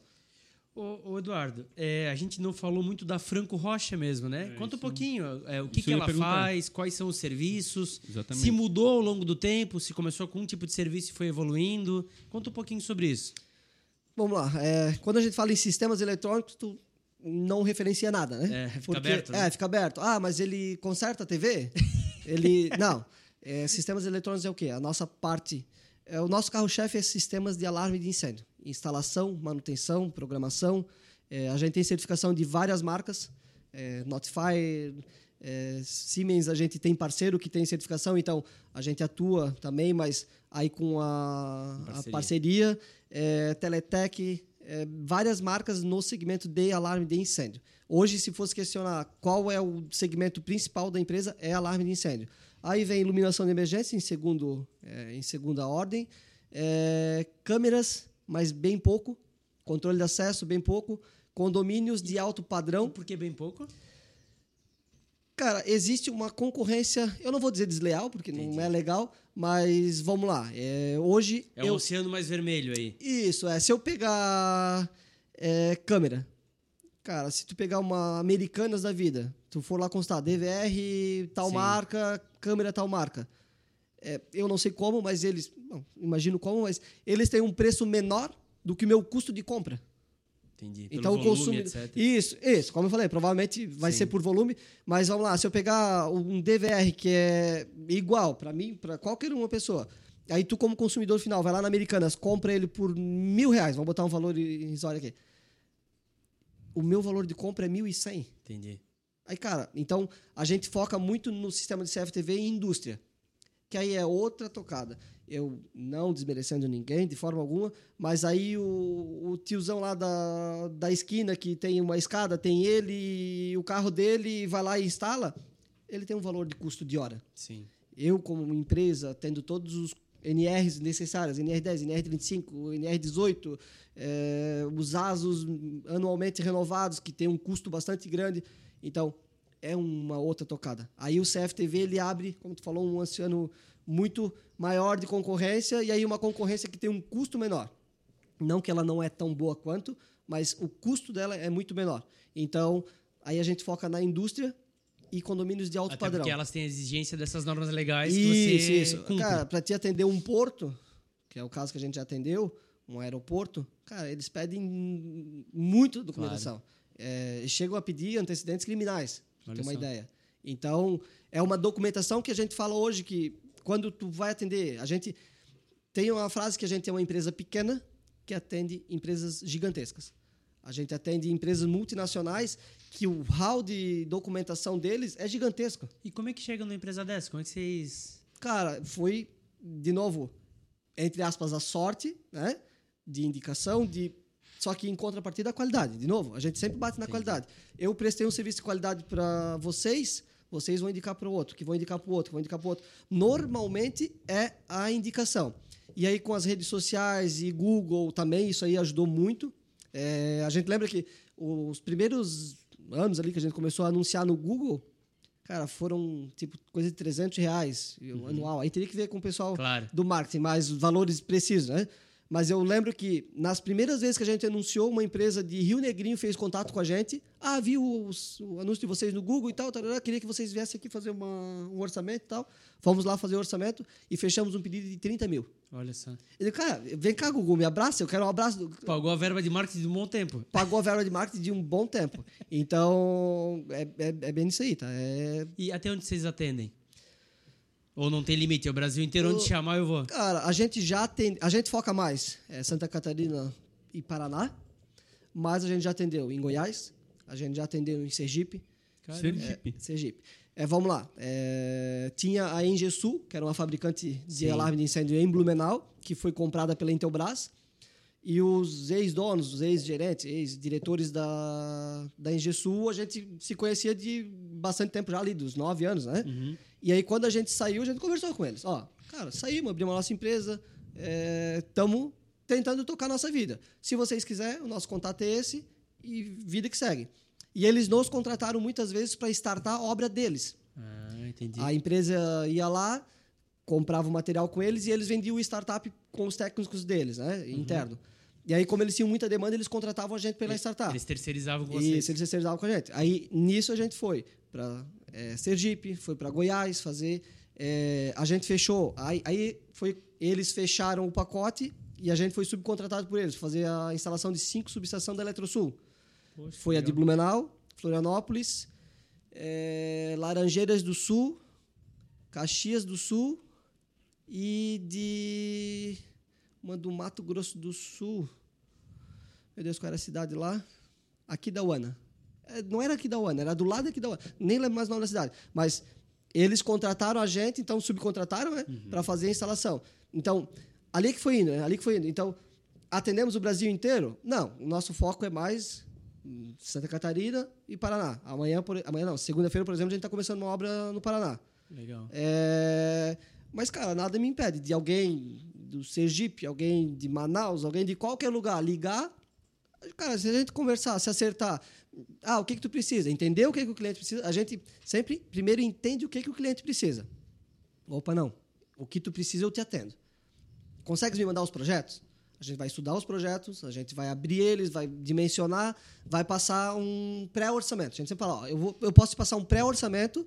Se ter uma tiver- ideia, né? Isso, se tiver dentro das tuas eh, necessidades, aí a gente vai. E aí faz exatamente. Aí a gente vai, afina o valor. Ah, opa, eu orcei demais. Dá para reduzir. Opa, não, ó, aqui realmente a gente precisa aumentar porque no projeto estava assim, aqui no loco é um pouquinho diferente. tarará, tarará. Aí a gente resolve lá, fechou, bora, mobiliza a equipe e vamos para lá. Eu, eu diria até nível local, tu queres citar alguns clientes que vocês têm como referência, enfim, para a pessoa entender quem é que vocês já têm? Sim, sim. É, por exemplo, Blumenau, é, a gente tem 80% dos nossos clientes fora de Blumenau. Aham. Ah, mas por que vocês não montaram a sede fora? Não, a gente é daqui, a gente entende que a gente vai ficar aqui. É, mas, por exemplo, Souza Cruz, até fechar em Blumenau, a gente atendia Blumenau, Timbó, Brusque, é, Itajaí, A gente instalou a fábrica deles é, de Rio Negro. Isso, essas cinco unidades a gente atendia. Então, a ah, Blumenau fechou, abriu a Bela Janela no lugar. A Bela Janela nos contratou para manter o sistema deles. Então, Souza Cruz é um, é um item, é um cliente. Bela Janela, outro cliente que bem conhecido aqui da região. Ambev Blumenau, que a gente atende. É, Ambev Itajaí, Ambev Joinville. Então, já são grandes empresas. É, a gente já atendeu uma empresa de fabricação de vidro é, em Pissarras. Aí a gente tem hoje ainda, que é o, o, primeiro contrato ali que a gente fechou com a Joyson, que era a antiga Takata, que é fabricante de cinto Sim. de segurança. É, deixa eu pensar, vamos lá, tem que puxar da memória. É, a gente atende bastante condomínio de Balneário Camboriú, condomínio de alto padrão, é, construído pela FG, pela Procave. A gente tem uma gama de condomínios ali que a gente faz a manutenção preventiva do sistema deles, deixa é, 100% funcional. Agora vem uma época, uma demanda muito grande. Outubro, novembro, dezembro, uma demanda muito grande para eles deixar tudo redondinho para o pessoal que vem passar o verão ali. No final do ano. Tá com os apartamentos, com a área comum ali, tudo funcionando. É sempre área comum, né? Ah, meu Deus, deixa eu lembrar quem mais. É... O Porto de Itajaí, tu trabalhaste? O Porto né? de Navegantes. Navegantes? O Porto, Porto Nave. Nave. Isso, a Porto Nave a gente atendeu de 2014 até 2020, se eu não me engano. Aí fizeram, é sempre, entre aspas, uma licitação, né? Sim. Uma concorrência anual. E aí quem ganha a concorrência anual. Hum. Isso que eu ia perguntar. Você faz é, atendimento a órgão público? Participa de licitação? Não? Bem pouco, bem pouco. Quando eles nos procuram. Mas tu participar aí Brasil afora, não? Não, não, ainda não. Ainda não, não Que também é um braço interessante. Também, também. A gente já, já estudou, já, já viu que é legal, mas ainda a gente entendeu que não não está no momento. É. De novo, como a gente tem uma equipe muito enxuta, é, a gente foca no, no, no, regional aqui, vamos botar assim, né? É, mas é basicamente isso ali. De novo, a gente atende grandes empresas, às vezes com contrato, às vezes com chamados pontuais. Uhum. É, então, a gente atende bastante gente. A gente que vai lembrando, né? ah, tem a fábrica de condutores em Joinville. É, anualmente também ele chama a gente para para fazer o serviço ali para eles. Enfim, é, é, que agora sim o cara vai. Pega... Sim, não, mas só para mostrar para o nosso internauta exatamente a gama de clientes exponenciais, fora os demais, enfim, né? Uhum. Deve ter residenciais também nesse meio, não chega a ter? Não, residência a gente não atende. Ah, não? Nenhuma? Não, não atende. Residência a gente, a gente não atende. Ah, é, tem várias indicações, mas a gente tinha uma única residência que a gente atendia e aí em 2020 a gente conversou com a pessoa e disse: ó, a gente vai te indicar uma outra empresa, porque para a gente custo-benefício não vale a pena. Uhum. O nosso tempo de resposta para ele era muito demorado, porque o nosso foco é indústria. Aí é, ele é dono de uma indústria, uhum. esse cliente, né? E aí a casa dele no litoral ele queria que a gente sempre atendesse. Só que às vezes ele tinha demanda que ele queria que atendesse no mesmo dia. Eu disse, cara, eu não consigo. Eu não consigo te atender no mesmo dia. A gente fazia, remexia e virava, ia eu, muitas vezes, não fazendo mais trabalho de campo, mas para não deixar na mão, ia eu fazer o atendimento. Mas aí a gente chegou a ver que custo-benefício, para eu cobrar o valor da indústria numa residência, Sim, é muito difícil. É. Aí ele, sendo dono de indústria, ele entendia que o Sim. valor que a gente estava cobrando dele não era, entre aspas, justo para uma residência, mas ele entendia que se eu estivesse atendendo a indústria dele, por exemplo, era muito mais rentável para a empresa do que a residência. Então, e, esse... comércio em geral você está atendendo também? Comércio em geral, sim. Aí atende? Aí sim. Ah, tá. SIC, por exemplo, a gente teve contrato com eles por bastante tempo também. De novo, né, na conversa agora o cara vai lembrando que dos nomes. Que né? falasse do Angelone? Angelone, foi, né? isso, Angelone a gente atendeu. Aí foi um contrato fechado para 12 meses, sem possibilidade de renovação, todas as unidades. A gente atendeu de Maringá, que agora é a que eu lembro de mais longe, para o Paraná, até Araranguá, que era a, mais no extremo sul aqui de Santa Catarina. Então a gente atendeu num período. É, foi um contrato, como eu falei, um contrato fechado de 12 meses para a gente fazer o levantamento de todas as unidades deles, para a gente é, pontuar e entregar um relatório de como estava cada unidade.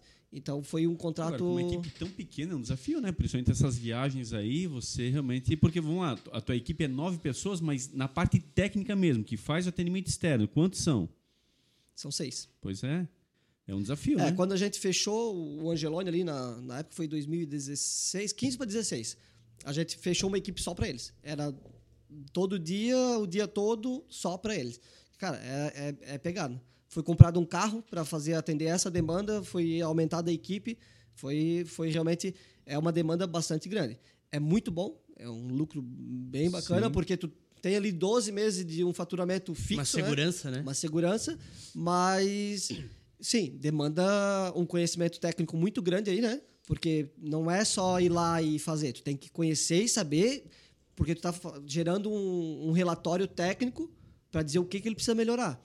Então eu não posso arriscar de dizer, ah, eu acho. Não, não tem achismo, tem que ser categórico, tem que ser o que está na norma e dizer, ó, não, isso aqui está certo, isso aqui está errado. Ou, na dúvida, dizer, ó, vamos, vamos sentar e vamos conversar, vamos ver o projeto, vamos alinhar, vamos avaliar o que, que precisa ser feito. Mas é, é uma responsabilidade bastante grande. E assim, querendo não, o trabalho de vocês ele é bastante árduo. Indústria, essa parte toda, altura, passagem de cabeamento, toda uma parte ali que de fato não é tão simples assim. Acidentes de trabalho já ocorreram? É Dez funciona? anos, nenhum. Nenhum. Nenhum. A gente teve um incidente é, que, vamos lá, eu como técnico de segurança do trabalho, eu entendo o posicionamento da empresa na época.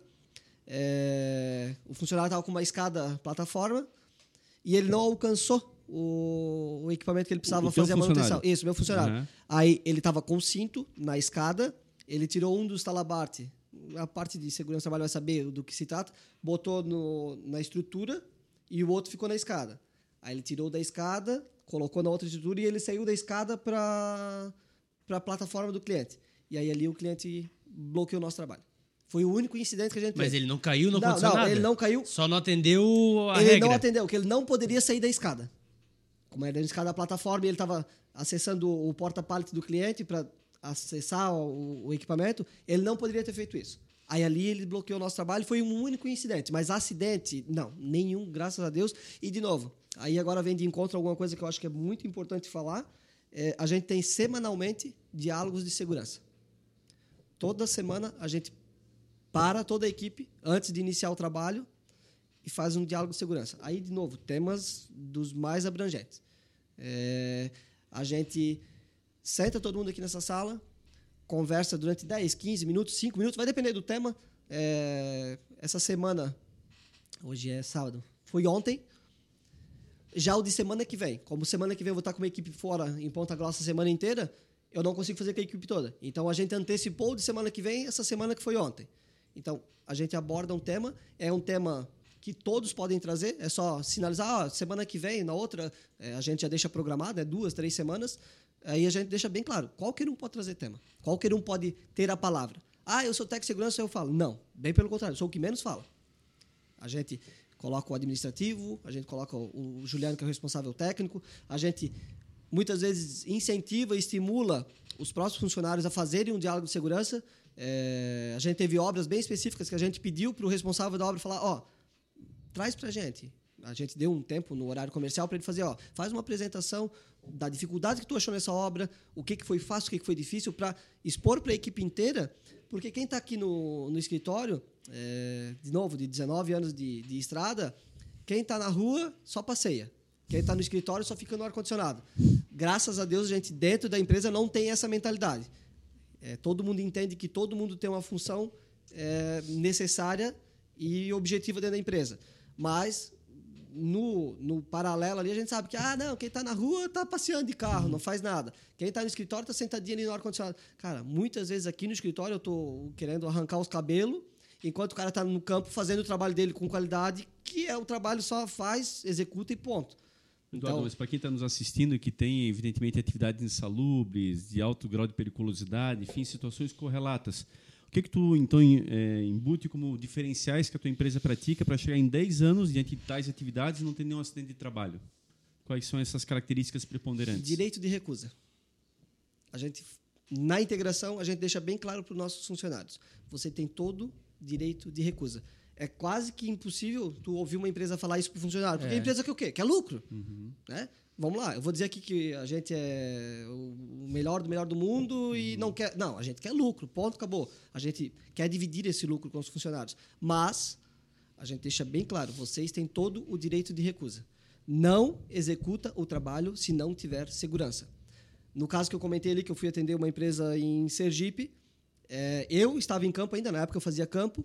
É, cara, daqui para Sergipe, tu não vai levar o teu equipamento de escada, tu não vai levar muita coisa. Tu vai usar lá, tu acorda com o cliente isso e vai usar lá. Aí chegando nessa indústria, eles tinham escadas de alumínio. Ok, não tem problema nenhum. Indústria alimentícia normalmente é assim. É, Fizemos todo o trabalho e chegou num dado momento que precisava fazer a manutenção do sensor dentro da subestação. Isso não tem problema nenhum. Vamos lá. A gente avalia. A gente, é, fazendo um parênteses, a gente sempre fala assim que no nossos clientes, por exemplo, esse de Ponta Grossa, segunda-feira que a gente vai, eu vou junto para passar a obra para os funcionários, que foi eu que vendi a obra lá. Aí eu vou junto e mostro, ó, isso aqui foi vendido em, em, comum acordo com o cliente, né, com o responsável lá. Diz, ó, a gente faz uma reunião, ó, isso, isso, isso que foi vendido, Está aqui o pedido, é o que vai ser executado é esse, esse, esse trabalho. Agora a gente está em comum acordo que é isso? Tá, beleza. Agora vamos para campo ver como a gente vai executar esse trabalho. Então, o planejamento que internamente a gente tem, externamente a gente também tem. E isso facilita muito o não acidente. Então, aí a gente lá na situação de Sergipe foi fazer, eu fui fazer a avaliação do ambiente. Porra, é uma subestação, todo mundo já entra, né? meio que nervoso, meio preocupado, porque sabe que ali é um, um ambiente de extrema possibilidade tipo de, de, de problema se der um erro. Então entramos, um, escada de alumínio em subestação, não pode. Dois, o sensor de fumaça, toda subestação tem aquela, o gradil ali que é o limite da segurança. O sensor estava um metro para dentro da, do gradil. Então vamos lá, o sensor estava um metro para dentro, a escada era de alumínio, eu disse pro cara, ó, infelizmente, esse ponto não vai dar pra gente fazer a manutenção. Não, tem que fazer. Eu disse, não. Não é questão de ter que fazer, é uma questão de não dar para fazer. Disse, vamos lá. Se eu te instruir, você vai lá e faz? Não, eu não vou fazer. Uhum. Por que não? Acabou a conversa. Ah, mas tu não vai receber. Cara, é frase que a gente usa sempre. Eu prefiro não receber do que mandar uma coroa de flor para alguém. É verdade. Melhor não receber do que mandar uma coroa de flor. A gente fala, isso é um pouco, né? Meu Deus, é. é. Decisão corajosa tua, inclusive, porque não é comum no mercado encontrar esse tipo de prática dessa forma assim, né? E não foi executado, tá? Não foi executado. Disse, se você desligar a subestação, eu entro com a escada de alumínio, que não pode. Não tem problema nenhum, a gente faz. Uhum. Agora, enquanto que não me der segurança, eu não vou executar. Infelizmente, não vai receber. Cara, não tem problema nenhum, não recebo. É melhor eu não receber e voltar para minha mulher, para minha filha, para minha mãe, para minha namorada, né, no caso dos funcionários, do que não voltar. Trânsito, a mesma coisa, tem regras. Segue as normas de trânsito, pronto. A gente está em constante deslocamento. Uhum. Como eu falei, nós, 80% dos nossos clientes são fora de Blumenau. Uhum. Então, cara, muitas vezes a gente passa. Vamos lá, fui fazer um atendimento, um orçamento em Porto Alegre. É o Dourado do Sul, para ser bem específico. Uhum. Cara, foram sete horas para ir sete horas para voltar e duas horas de conversa com o cliente. Hum. Então, olha, eu estou muito mais tempo nessa situação ali, em deslocamento, uhum. correndo um risco bastante grande na estrada, uhum. do que no cliente em si.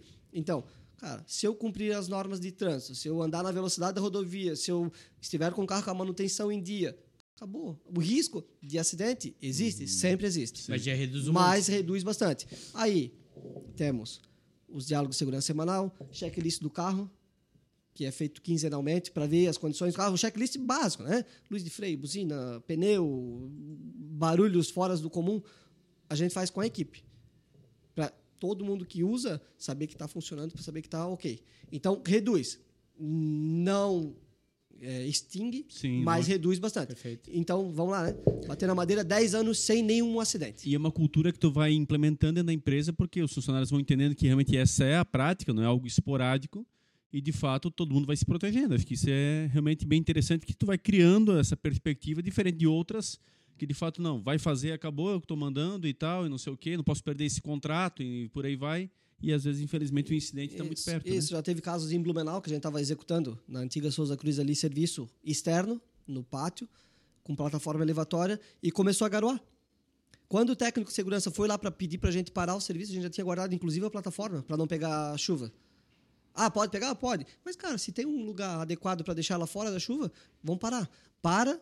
Eu sempre digo para os funcionários, cara, para. Tem outra coisa para executar? Tem. Vai lá, boa, fechou. Deixa aquele serviço lá que naquele momento não está te dando condições e executa o outro trabalho e volta depois. Não tem, cara, organiza as ferramentas, organiza o, o, o canteiro de obra, organiza as coisas ali. Não tem, já está tudo em dia, já está tudo pronto. Volta para a empresa.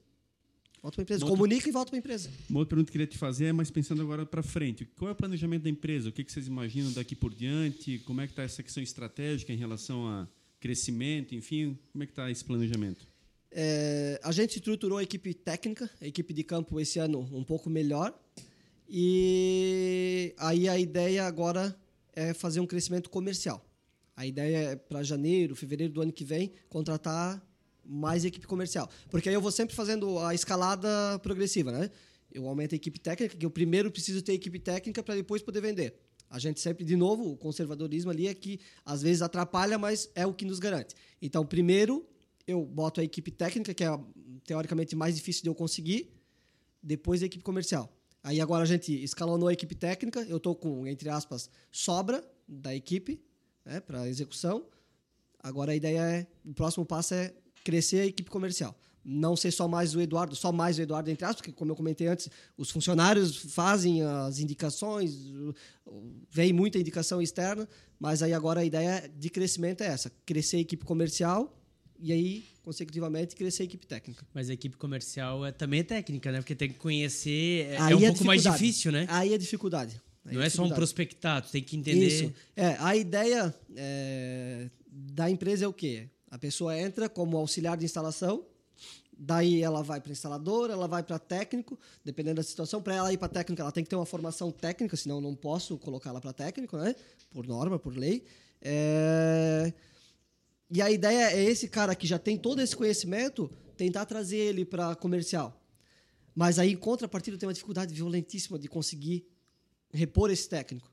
Então, a gente está num dilema bastante grande. Contratar externo, passar a equipe. A ideia era tirar o Juliano de campo e trazer ele para o comercial. Uma, uma, puta bagagem, né? De, Sim, de novo, 19 claro, anos, né? Conhecimento claro. técnico. É. Só que, para repor o lugar dele, também é difícil. Aí volta lá na dificuldade da mão de obra, Isso, dificuldade de especialização. É, é, um, é um círculo, né? Que tu tem uma dificuldade muito grande para botar um vendedor, porque precisa ter muito conhecimento técnico. Sim. Em contrapartida, o técnico também é difícil de repor. É bem complicado, tá? É bem complicado. Mas aí a ideia é essa, é, num primeiro momento, tirar o Juliano de campo, trazer ele para dentro, para a parte comercial. Aí, de repente, contratar mais duas pessoas aí auxiliar comercial, que aí vai, vai pegando também é, o jeito, vai pegando claro. a prática, vai pegando experiência. Claro. Aí essas pessoas crescem. A ideia é sempre fazer os internos crescer e depois recrutar externo. Isso é legal. É, vai criando uma jornada, vai criando isso, uma carreira, isso. né? Isso, para eles terem uma perspectiva também de ah, é, melhoria salarial, claro. é, de como dá para escalonar dentro da própria e empresa. Até porque né? é muito mais difícil contratar de novo de fora. Então o cara, estando aqui dentro, vendo que ele pode crescer, ele não quer sair. Isso. Né? Ele quer crescer aqui é, dentro. É, a gente tem uma premissa também que todo ano tem o aumento sindical dos funcionários, né? É, aí duas vezes por ano a gente faz feedback com nossos funcionários. Então, no meio do ano a gente faz uma e final do ano faz outra, começo do ano e meio do ano. E o nosso, normalmente, o aumento ali é, é meio do ano. Então a gente. Os únicos dois anos que a gente não conseguiu fazer isso foi 2019 e 2020, que é dar um aumento maior do que o do sindicato. Normalmente a gente senta, conversa com, com o nosso funcionário, diz: Ó, oh, cara, tá muito bom nisso, nisso, nisso. Nesse ponto aqui tem que ter um pouco mais de atenção, melhorar nisso aqui, melhorar naquilo ali. E aí, ah, o sindicato, se eu não me engano, o último aumento que teve agora, porque teve a, a, a questão dos outros anos que também o aumento do próprio sindicato uhum. foi bem baixo. Sim, esse é, ano foi maior, né? Se eu não me engano, esse ano foi perto de 12% o funcionário que menos ganhou aumento esse ano foi de 16% interno. Legal. Então a gente sempre estimula. A gente sabe que um ambiente de trabalho bom, eles que viajam direto, um carro bom para viajar, um carro com ar-condicionado, um carro com né, um pouco mais de conforto, é, também é, é essencial. Cara, podia comprar carros Sim. Não menosprezando, não. Sorvete seco. Isso, isso. Melhor assim, não, não cita nenhuma marca, né? É. Podia comprar ali um sorvete seco e dizer, cara, vai. que foi o que aconteceu com a gente, eu e o Juliano, Lá atrás, há né? 19 anos atrás? E não é problema nenhum. Claro. Ele está te dando o um mínimo conforto. de segurança que claro. tu precisa, ele está te dando. Mas não, a gente já compra. Agora não tem mais nem como, né? Mas carro com airbag, com ABS, com direção hidráulica, vidro elétrico, ar-condicionado, para ter o mínimo de conforto. De novo, eu fiz 14 horas de viagem em um pois dia, é. dois dias ali, né? Um dia para ir, um dia para voltar. Então, cara, imagina, tu tá num carro ruim, tu chega todo quebrado. Chega quebrado. Então, e às vezes para executar o serviço, né? Então já chega lá moído para Isso, isso, exato. Ô, Eduardo, fazer uma pergunta agora mais por curiosidade. É, teus carros, tu tá uniformizado, né, Franco Rocha, teus carros estão plotados, mas a sede da empresa não. Tem algum motivo específico? Uma não. sede bonita? É, na verdade, essa camisa aqui, ela é a de comemoração dos 10 anos. Legal. Os nossos uniformes todos são vermelhos, a blusa e a calça azul escura. Ah, não, não tem nenhuma correlação a partido, não tem nada disso. Sim. É Mas ao bom- correlação ao bombeiro ao até, né? bombeiro. Isso. É correlação É, ao bombeiro. Como a gente trabalha na questão incêndio, alarme de incêndio, a camisa vermelha é nessa questão do bombeiro, exatamente, para remeter a isso. É alarme de incêndio, é o- em Ponta Grossa, é, naquela obra que eu comentei, ah, o não a gente já tem lá em Ponta Grossa, vamos lá ver o que, que vai dar. A gente fechou a instalação de um hotel inteiro lá, Caramba. um hotel já em trabalho, já operando. É, obra de seis meses. E lá dentro do hotel, eles já chamavam a nós. Ah, chama o bombeiro lá para ver aqui como é que a gente vai fazer isso aqui. Era os bombeiros. Não tem nenhuma correlação, claro, né? Mas sim, é para remeter, Pra isso. remeter. É, os carros são plotados.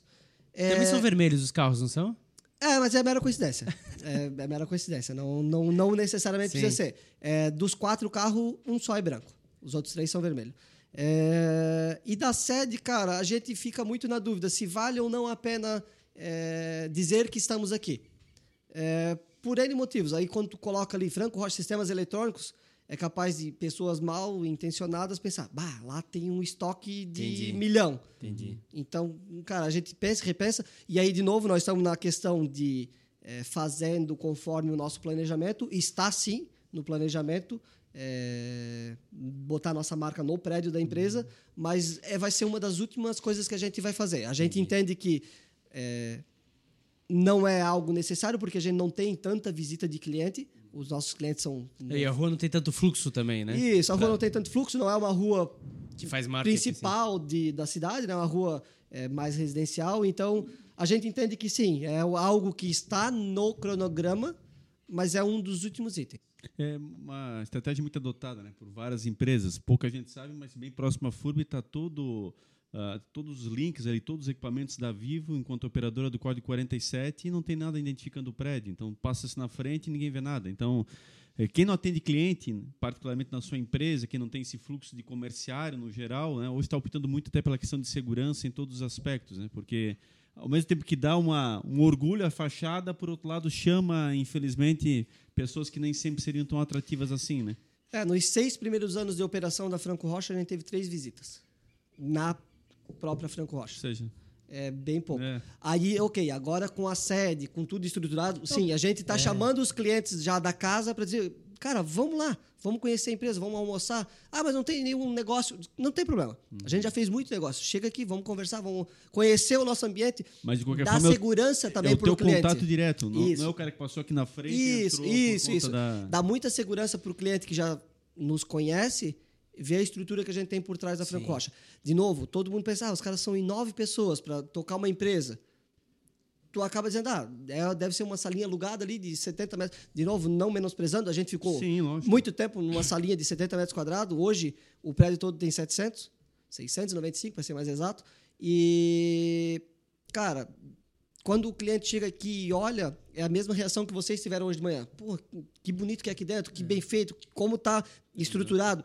Tem muito ainda por estruturar. Como eu mostrei ali essa linha de prospecção, a gente quer estruturar ela nos próximos meses, nos próximos anos, sei lá.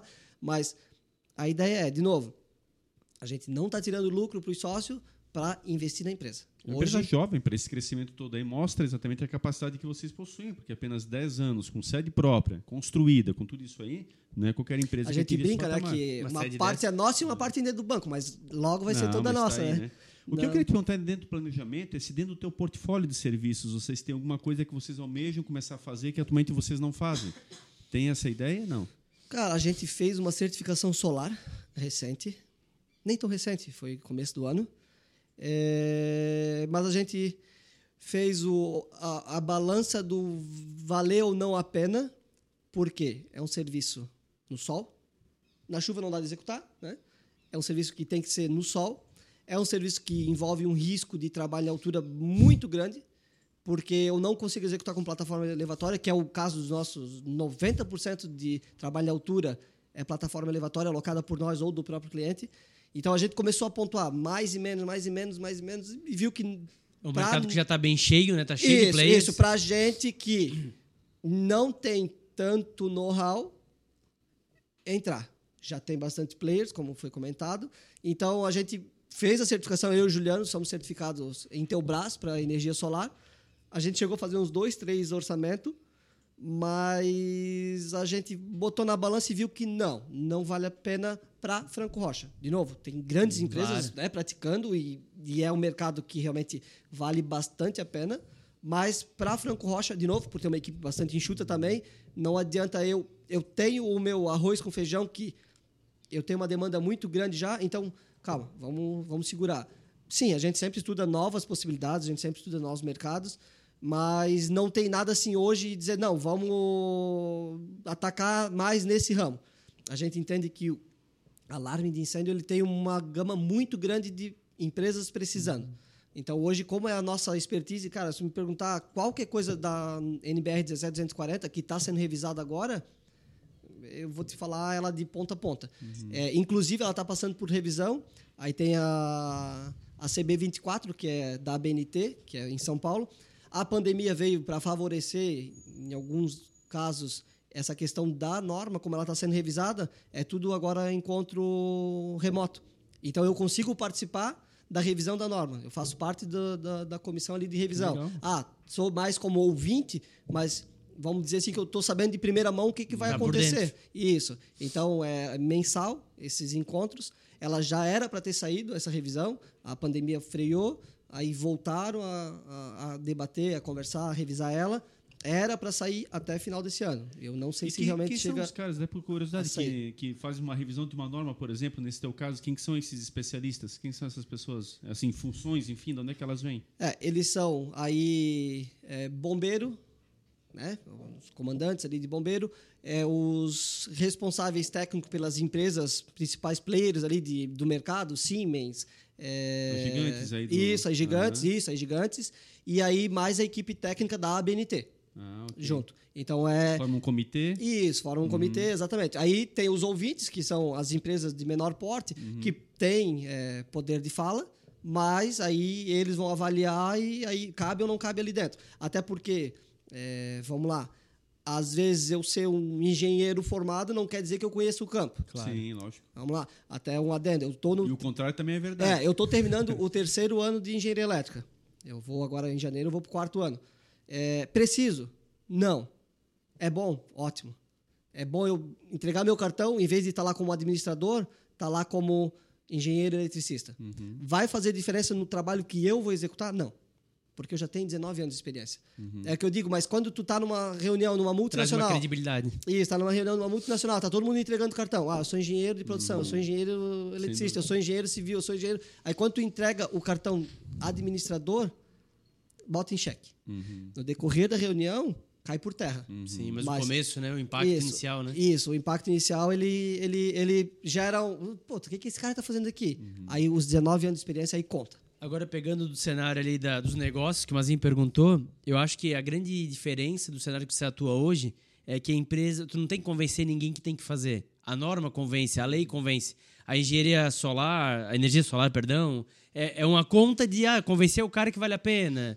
É, ar-condicionado, elétrica, tudo é uma conta. Agora, o que tu trabalha hoje são leis, né? O a empresa precisa se adequar às regras. Obrigações, né? É obrigações. E aí é um mercado que ele vai ter sempre, né? É, o poder de fiscalização é muito pequeno. Entendi. É bem pequeno. Então, Mas eu... quando acontece uma tragédia, acaba, né? Bote kiss. Aí Isso, começa. isso. É, é bem chato, é muito chato usar eles como exemplo. É. Mas a gente teve situações, a gente Essa já é estava. realidade, né? É, a gente já estava trabalhando, a gente começou em, em junho de 2012 e aqui isso foi em janeiro de 2013. Sim. Isso ali deu um boom gigantesco, infelizmente. A gente sempre fala o infelizmente. Tá aí, Sim, a própria, lógico. tá aí a própria Oktoberfest. Se hoje ela tem limitação de público, Isso. é por conta da tragédia. Exato. Chegava até 100 mil pessoas um dia, hoje agora é, 40, 50. É, se eu não me engano, são 47 É, mil, né? mas, mas passava de 100 mil no- ali Nós no fomos no feriado. final de semana com 100 mil, É. que não dava de entrar. Fazia assim, né? no máximo conseguia mexer o dedinho É. assim pra cima e Infelizmente, deu. nosso país tem essa cultura dentro de uma tragédia que é lamentável, mas acaba abrindo precedente para poder É. organizar um pouco. A gente, em 2012, fez contato com uma casa noturna de Blumenau. É, intermédio de conhecidos, era Claro, amigo do conhecido, do primo, do irmão. A gente fez uma manutenção preventiva para eles em 2012. Aí, na virada ali, era bem na viradinha ali de 2013, a gente ofereceu um novo trabalho lá. Eles disseram, não, agora nós vamos segurar porque não estamos não, não, não com a necessidade ainda e tal. tá, né? Disse, Não, tranquilo. E no dia seguinte ao Boate Kiss, no- no- na segunda-feira, na verdade, foi de sábado para domingo. Na segunda-feira, eles nos chamaram lá, nessa mesma casa noturna. Eduardo, como é que tá? Tá tudo em dia? Queres fazer de novo a manutenção preventiva? Tipo, mesmo eles sabendo que eles estavam de acordo, bate aquela insegurança. Sim, sem dúvida. É, houveram reportagens na época e usaram eles como referência na cidade de Eu Blumenau lembro. para dizer, ó, os caras aqui estão. Que lá o principal problema, né? Saídas de emergência, reduzida a quantidade de pessoas que tinha lá dentro. Então, então eles usaram muito essa casa noturna de Blumenau como referência para dizer, ó, aqui está de acordo. Ah, tinha um detalhezinho, outro, mas mínimo. Qual era o empresário que colocava uma placa na entrada dizendo a capacidade de pessoas? Hoje todo lugar É, tem. Hoje é obrig- acho que tá obrigado, né? É. lógico. É uma coisa que a gente Até restaurante, né? Sim. a gente já bateu bastante em- nos nossos diálogos de segurança aqui da empresa é como a gente fica bastante em hotel eu sempre eu tenho isso por, por experiência por, por vivência eu chego em qualquer lugar que eu vou eu olho qual é a rota de saída qual é onde é que tem um extintor onde é que tem é, um, uma possível um possível gargalo num eventual problema cara chega a ser chega, chega a ser chato É, teve um caso do circo aqui em Blumenau que estava no Norte Shopping ali é, foi eu, a minha filha, o meu pai e minha mãe. Aí nós entramos no circo, eu já entrei olhando, né? Beleza, tudo beleza, tudo certinho, tudo bacana. Aí eu fui e sentei na primeira fileira do corredor. Aí o meu pai disse: Não, não, vamos lá em cima, lá em cima é melhor de ver. Eu cocei a cabeça. Não, como é que eu vou dizer pra ele? Não, vamos ficar aqui embaixo, porque se der uma cagada, com perdão da palavra, é mais fácil de a gente sair. Só que aí tu entra numa. Se tu entrar numa neura, também tu não faz mais nada, Sim, né? Mas exato. não, não, beleza, vamos lá em cima. E é uma visão que só tu tem, né? Até explicar pra ele é isso, difícil, Isso. né? Aí se eu falar isso ali pra ele naquele momento, ele não vai mais assistir o show. É, vai ele ficar vai ficar afogado. preocupado naquilo ali. Eu disse, não, não, beleza, vamos lá em cima. Mas pegamos a primeira fileira do corredor igual. Por quê? Porque tu sabe que se der um problema, a possibilidade de quem tá com conhecimento, com quem tá visualizou o ambiente é muito melhor. Então, de novo, a gente bate muito na questão do, dos diálogos de segurança. Gente, quando vocês estão em hotel, vem as placas de saída, vem as rotas de fuga, vê a vazão do ambiente. Ah, tem como calcular? Não, mas tu visualmente já vai saber. Ah, tem 20 quartos, nesses quartos vão ter 40 pessoas, em média. Qual é a largura do corredor para te fugir, para te sair? Sim. A gente quer que aconteça? Óbvio que não. Mas É melhor, sujeito, né? estar, é, melhor estar seguro do que na hora não saber o que fazer. A gente teve até recente agora, essa semana foi na quarta-feira, na Fire Show em São Paulo. E na anterior, que foi 2018, que ela é a cada dois anos. 2020 não teve por causa da pandemia. Em 2018 a gente foi Fire Show. Fire Show. É em São Show Paulo. do lá. fogo. É, É. é no Beto Carreiro, daí passa os carros. É, cima. quase isso, é. Aí a gente teve lá em 2018 e tinha uma sala toda escura com sinalizações fotoluminescentes, que em 2018 ainda elas eram bem recentes. Aham. Cara, eles apagavam a luz, elas, as paredes todas escuras, bem escura, teto escuro, chão escuro. Quando desliga a luz, se não tiver a sinalização, tu não enxerga absolutamente nada. E lá, em 2018, eles fizeram toda a rota com sinalização fotoluminescente, que é a que reage à luz, né? Sim. Ela tem luz, ela tá ali apagadinha, normal. Aqui na sala a gente não tem, a gente tem fora. É, A hora que falta luz, ela, ela brilha. E, cara, eu disse, não, a gente vai lá esse ano e se tiver, a gente vai fazer um vídeo para postar nas redes sociais, porque eu achei muito massa. É muito bacana.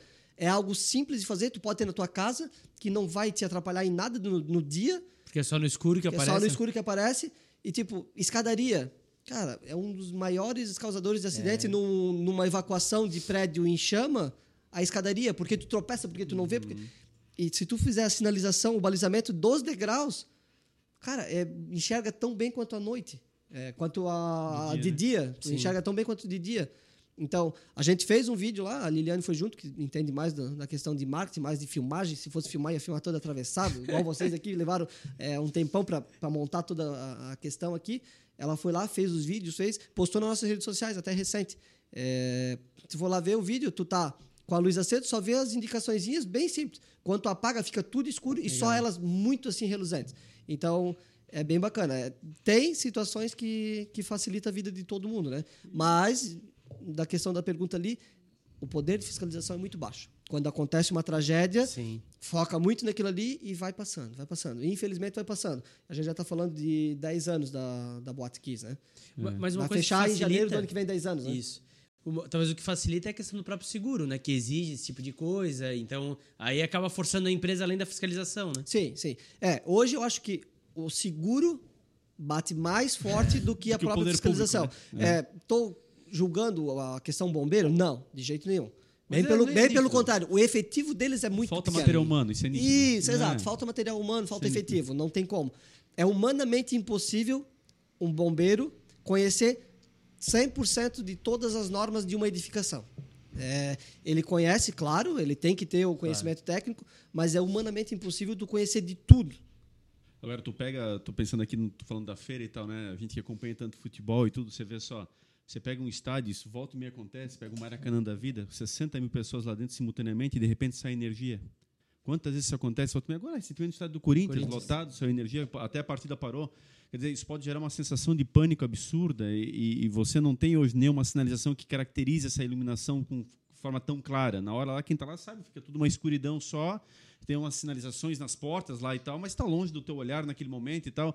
Se gera uma briga entre a torcida, quer dizer, é uma coisa de doido. Então, tu passa muito risco sem exatamente te aprofundar. Imagina um cara como esse, Sim. quando tá num ambiente desse, tu tá sempre analisando tudo, É, né? eu fui, eu comentei que eu fui a Eldorado do Sul fazer um orçamento e consegui visitar o estádio do Grêmio lá. Ah, Arena do Grêmio lá, Isso, né? Arena do Grêmio.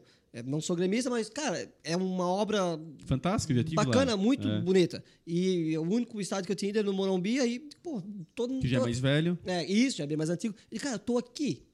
Esse cara é padrão FIFA, né? Que é, teoricamente ele Sim. deveria estar nos mesmos padrões mundiais, né? Sim. Cara, é muito bom. Uhum. Funciona? Não sei. Porque, né? Aí teria que E testar. não teria quero que- testar também, Não né? quero É, é, não, não, no, no sentido de funciona, é, né? De, ah, tem como saber olhando se está funcionando? Sim. Não. Não, mas não, Mas tu vê que é. está ali. Quando apaga, apaga tudo. Isso. e- Até eu trouxe. é, De novo, a gente olha tudo. Eu vi que no- nos acionadores manuais do alarme de incêndio deles, em cima tinha uma plaquinha com QR Code. Uhum. Fui lá, fotografei para ver o que, que ia aparecer. É a manutenção preventiva. Para mim, para mim não habilitou, obviamente, né? Porque tu tem que ter ali a, a credencial para poder dar o cheque, né? Mas é uma questão que eu trouxe para a empresa. Tipo, ó, Legal. Daqui a pouco a gente aprimora isso. Bota ali um QR Code nos acionadores onde a gente tem cliente com contrato de manutenção. O funcionário chega lá, só dá ok, ideia, não né? dá ok, agiliza um monte de vida. Então, a evolução é constante. É. O aprendizado, é, tu tá aqui, tu tá ali, tu tá lá, tu tá olhando o tempo inteiro. Vai agregando, né? Vira uma neura se tu não cuidar, vira. Mas, em contrapartida, tu absorve as coisas boas que tu vê no, no, no mundo aí, vai. Sim. É afora, né? Não, isso é muito sério, né? Tem que evoluir. Acho que literalmente é isso. Você não tem mais espaço para amadorismo. Tem que cuidar muito isso. Quer dizer, a massa hoje é muito complexa. Você lidar com a massa. Então, se você se propõe a ter um estabelecimento comercial que vai lidar principalmente com o número de pessoas, você tem que ter estrutura.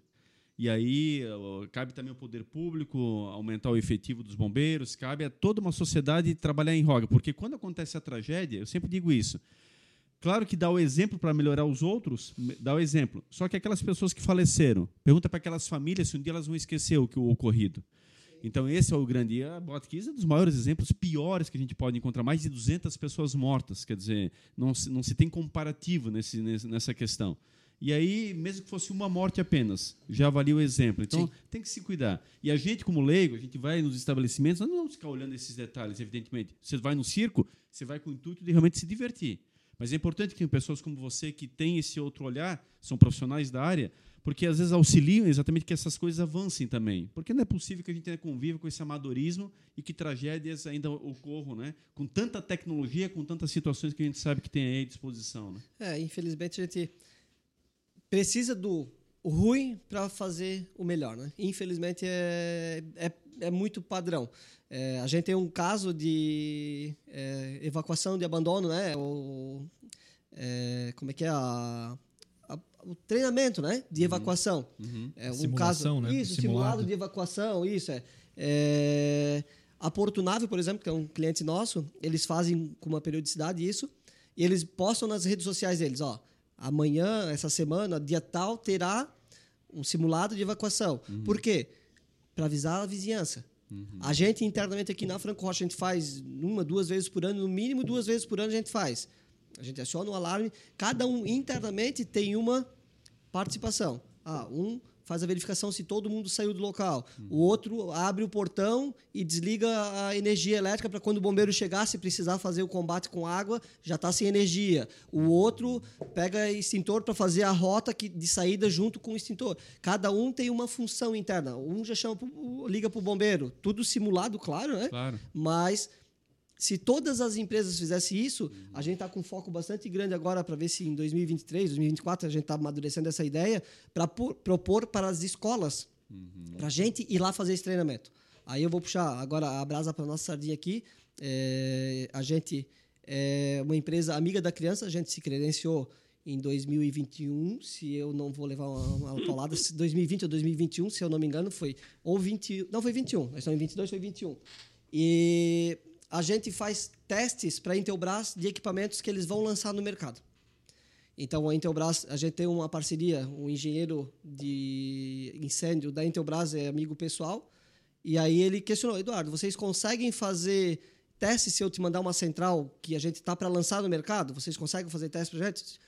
Vocês viram ali a nossa bancada de testes? Ele disse, não, podemos, podemos fazer sim. Disse, depois desse equipamento, a gente disponibiliza para vocês usar como vocês quiserem.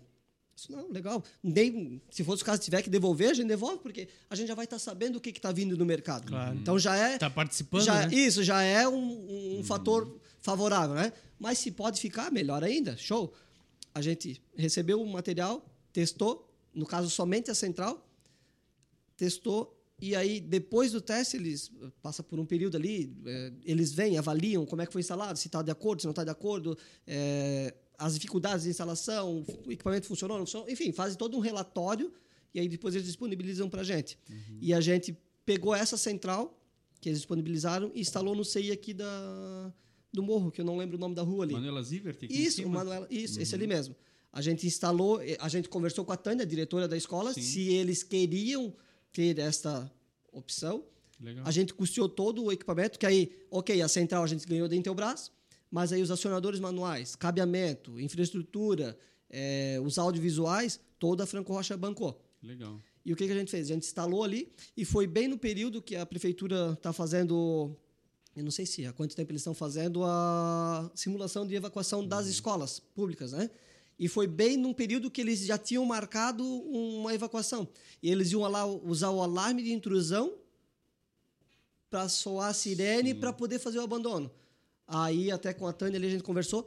A gente queria um prazo maior para instalar com calma, fazer com, com tempo.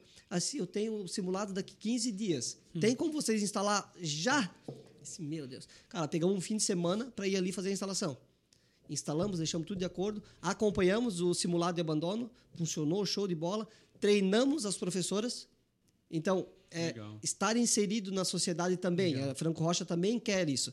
De novo, a gente visa o lucro, Sim, mas no mercado capitalista. isso, mas a gente entende que a gente tendo essa doação, vamos botar assim, da Intelbras, é, a gente agregar mais o mesmo tanto que seria o custo da central para facilitar a vida de alguém, isso e ali, quantas crianças ali. isso, e isso ali nos é, aprovou para a certificação da empresa amiga da criança. Que bacana. E aí, para a gente fazer esta manutenção desse selo amigo da criança, a gente precisa estar em constante eh, atualização, em constante. eh, como é que se diz? É, agindo, atuando em constante. Praticando atos como Isso. esse, né? Rotineiramente, Isso, né? praticando eh, essa questão. Aí, a gente tem fechado com ele já um contrato. Um contrato não, porque não, não chega a ter um contrato propriamente dito, né? Mas a gente tem um roteiro de manutenção trimestral, que a cada três meses, que é o que a norma fala, 17240, que trimestralmente tu precisa testar 25% do teu sistema.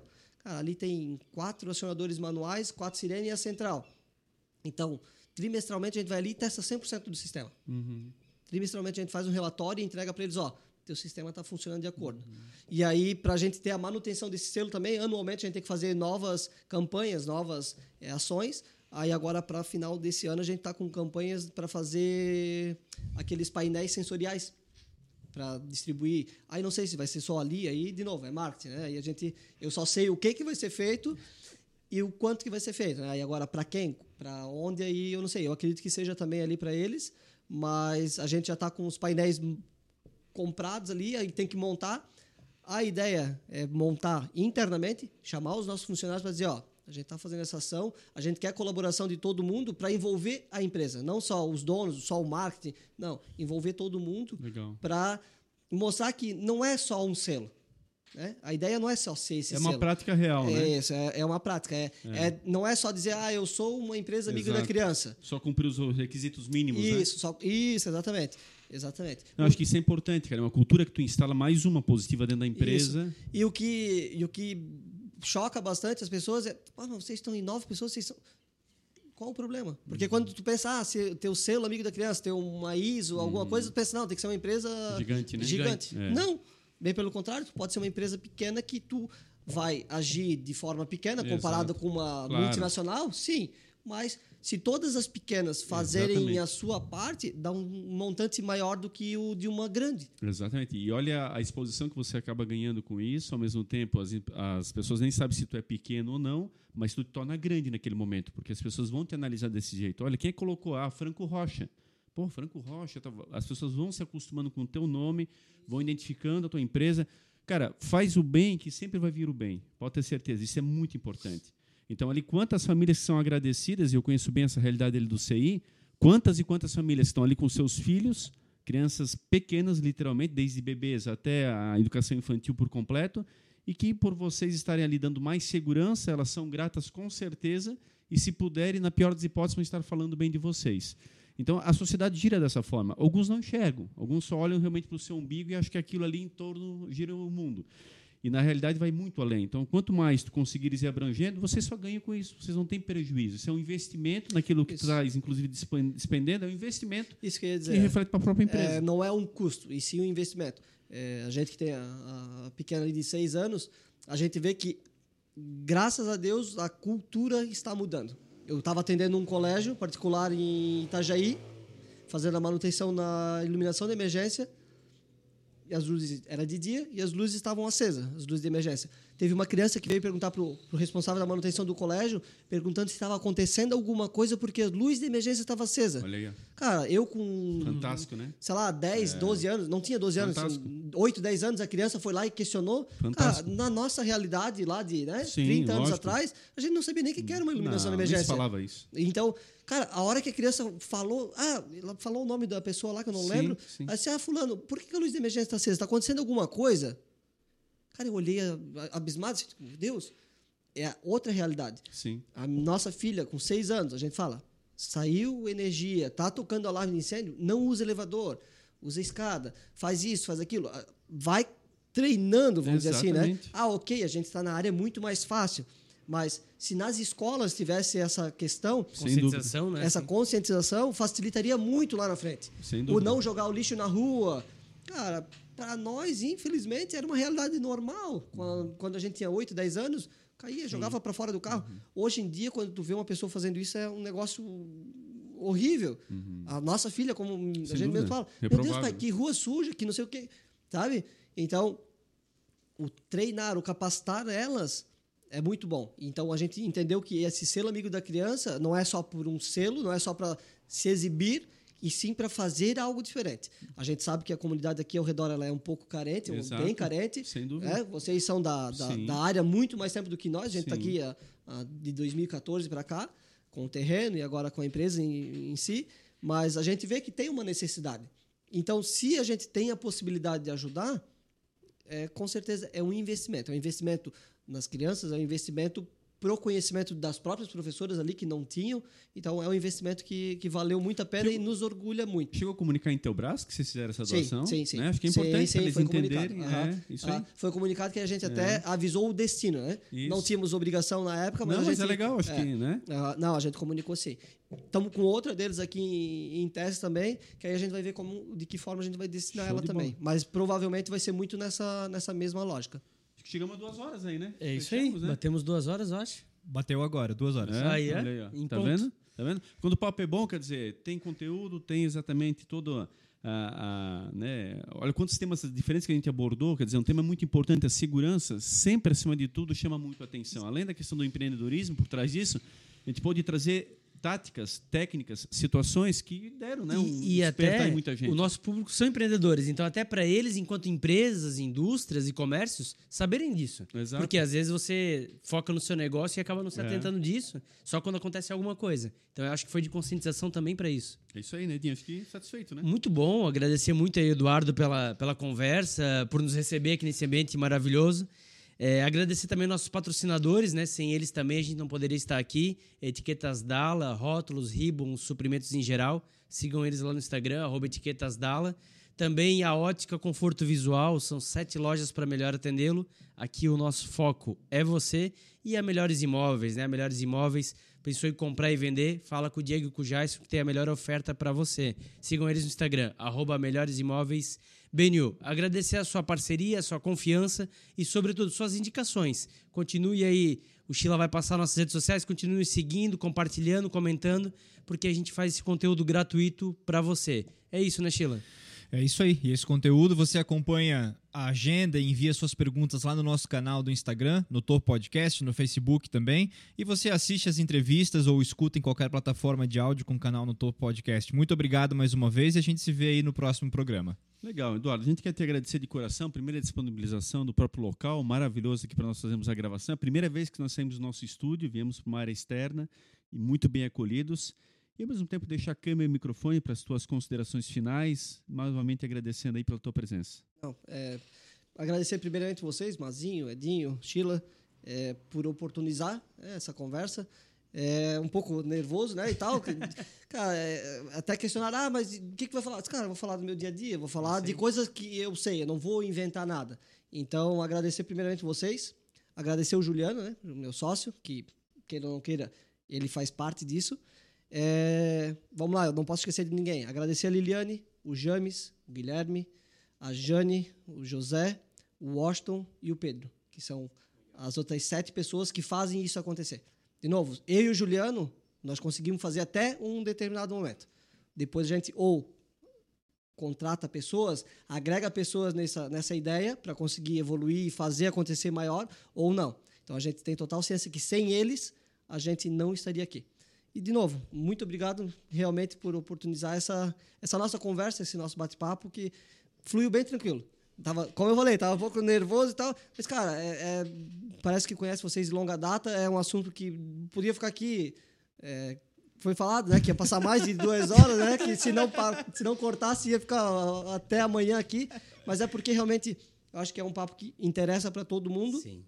E é um papo leve. Se fosse um negócio chato, um negócio, né? Exato. Aí seria muito mais difícil. Novamente, agradecer muito vocês. Eduardo, que Deus abençoe e ilumine, que possa uh, conduzi-los, você, o Juliano, vocês que capitaneiem essa empresa, toda a equipe, para o caminho que vocês estão trilhando tão bonito, que é do sucesso, da idoneidade, das boas práticas, da honestidade acima de tudo. Então, que vocês possam seguir muito adiante. A gente está aqui para poder ainda aplaudi-los muitas vezes e que a empresa Franco Rocha possa seguir aí, demonstrando à sociedade que é possível sim, como tantas outras fazem também né, crescer exatamente preservando as suas qualidades e mantendo as suas referências. Tá? Muito sucesso sempre para vocês. Show de bola, obrigadão. É você que nos acompanhou mais uma vez. Agradecer de coração, agradecer a todos que estão sempre ligados conosco, agradecer as interações, você que compartilha, que nos ajuda, né? Passa esse conteúdo adiante.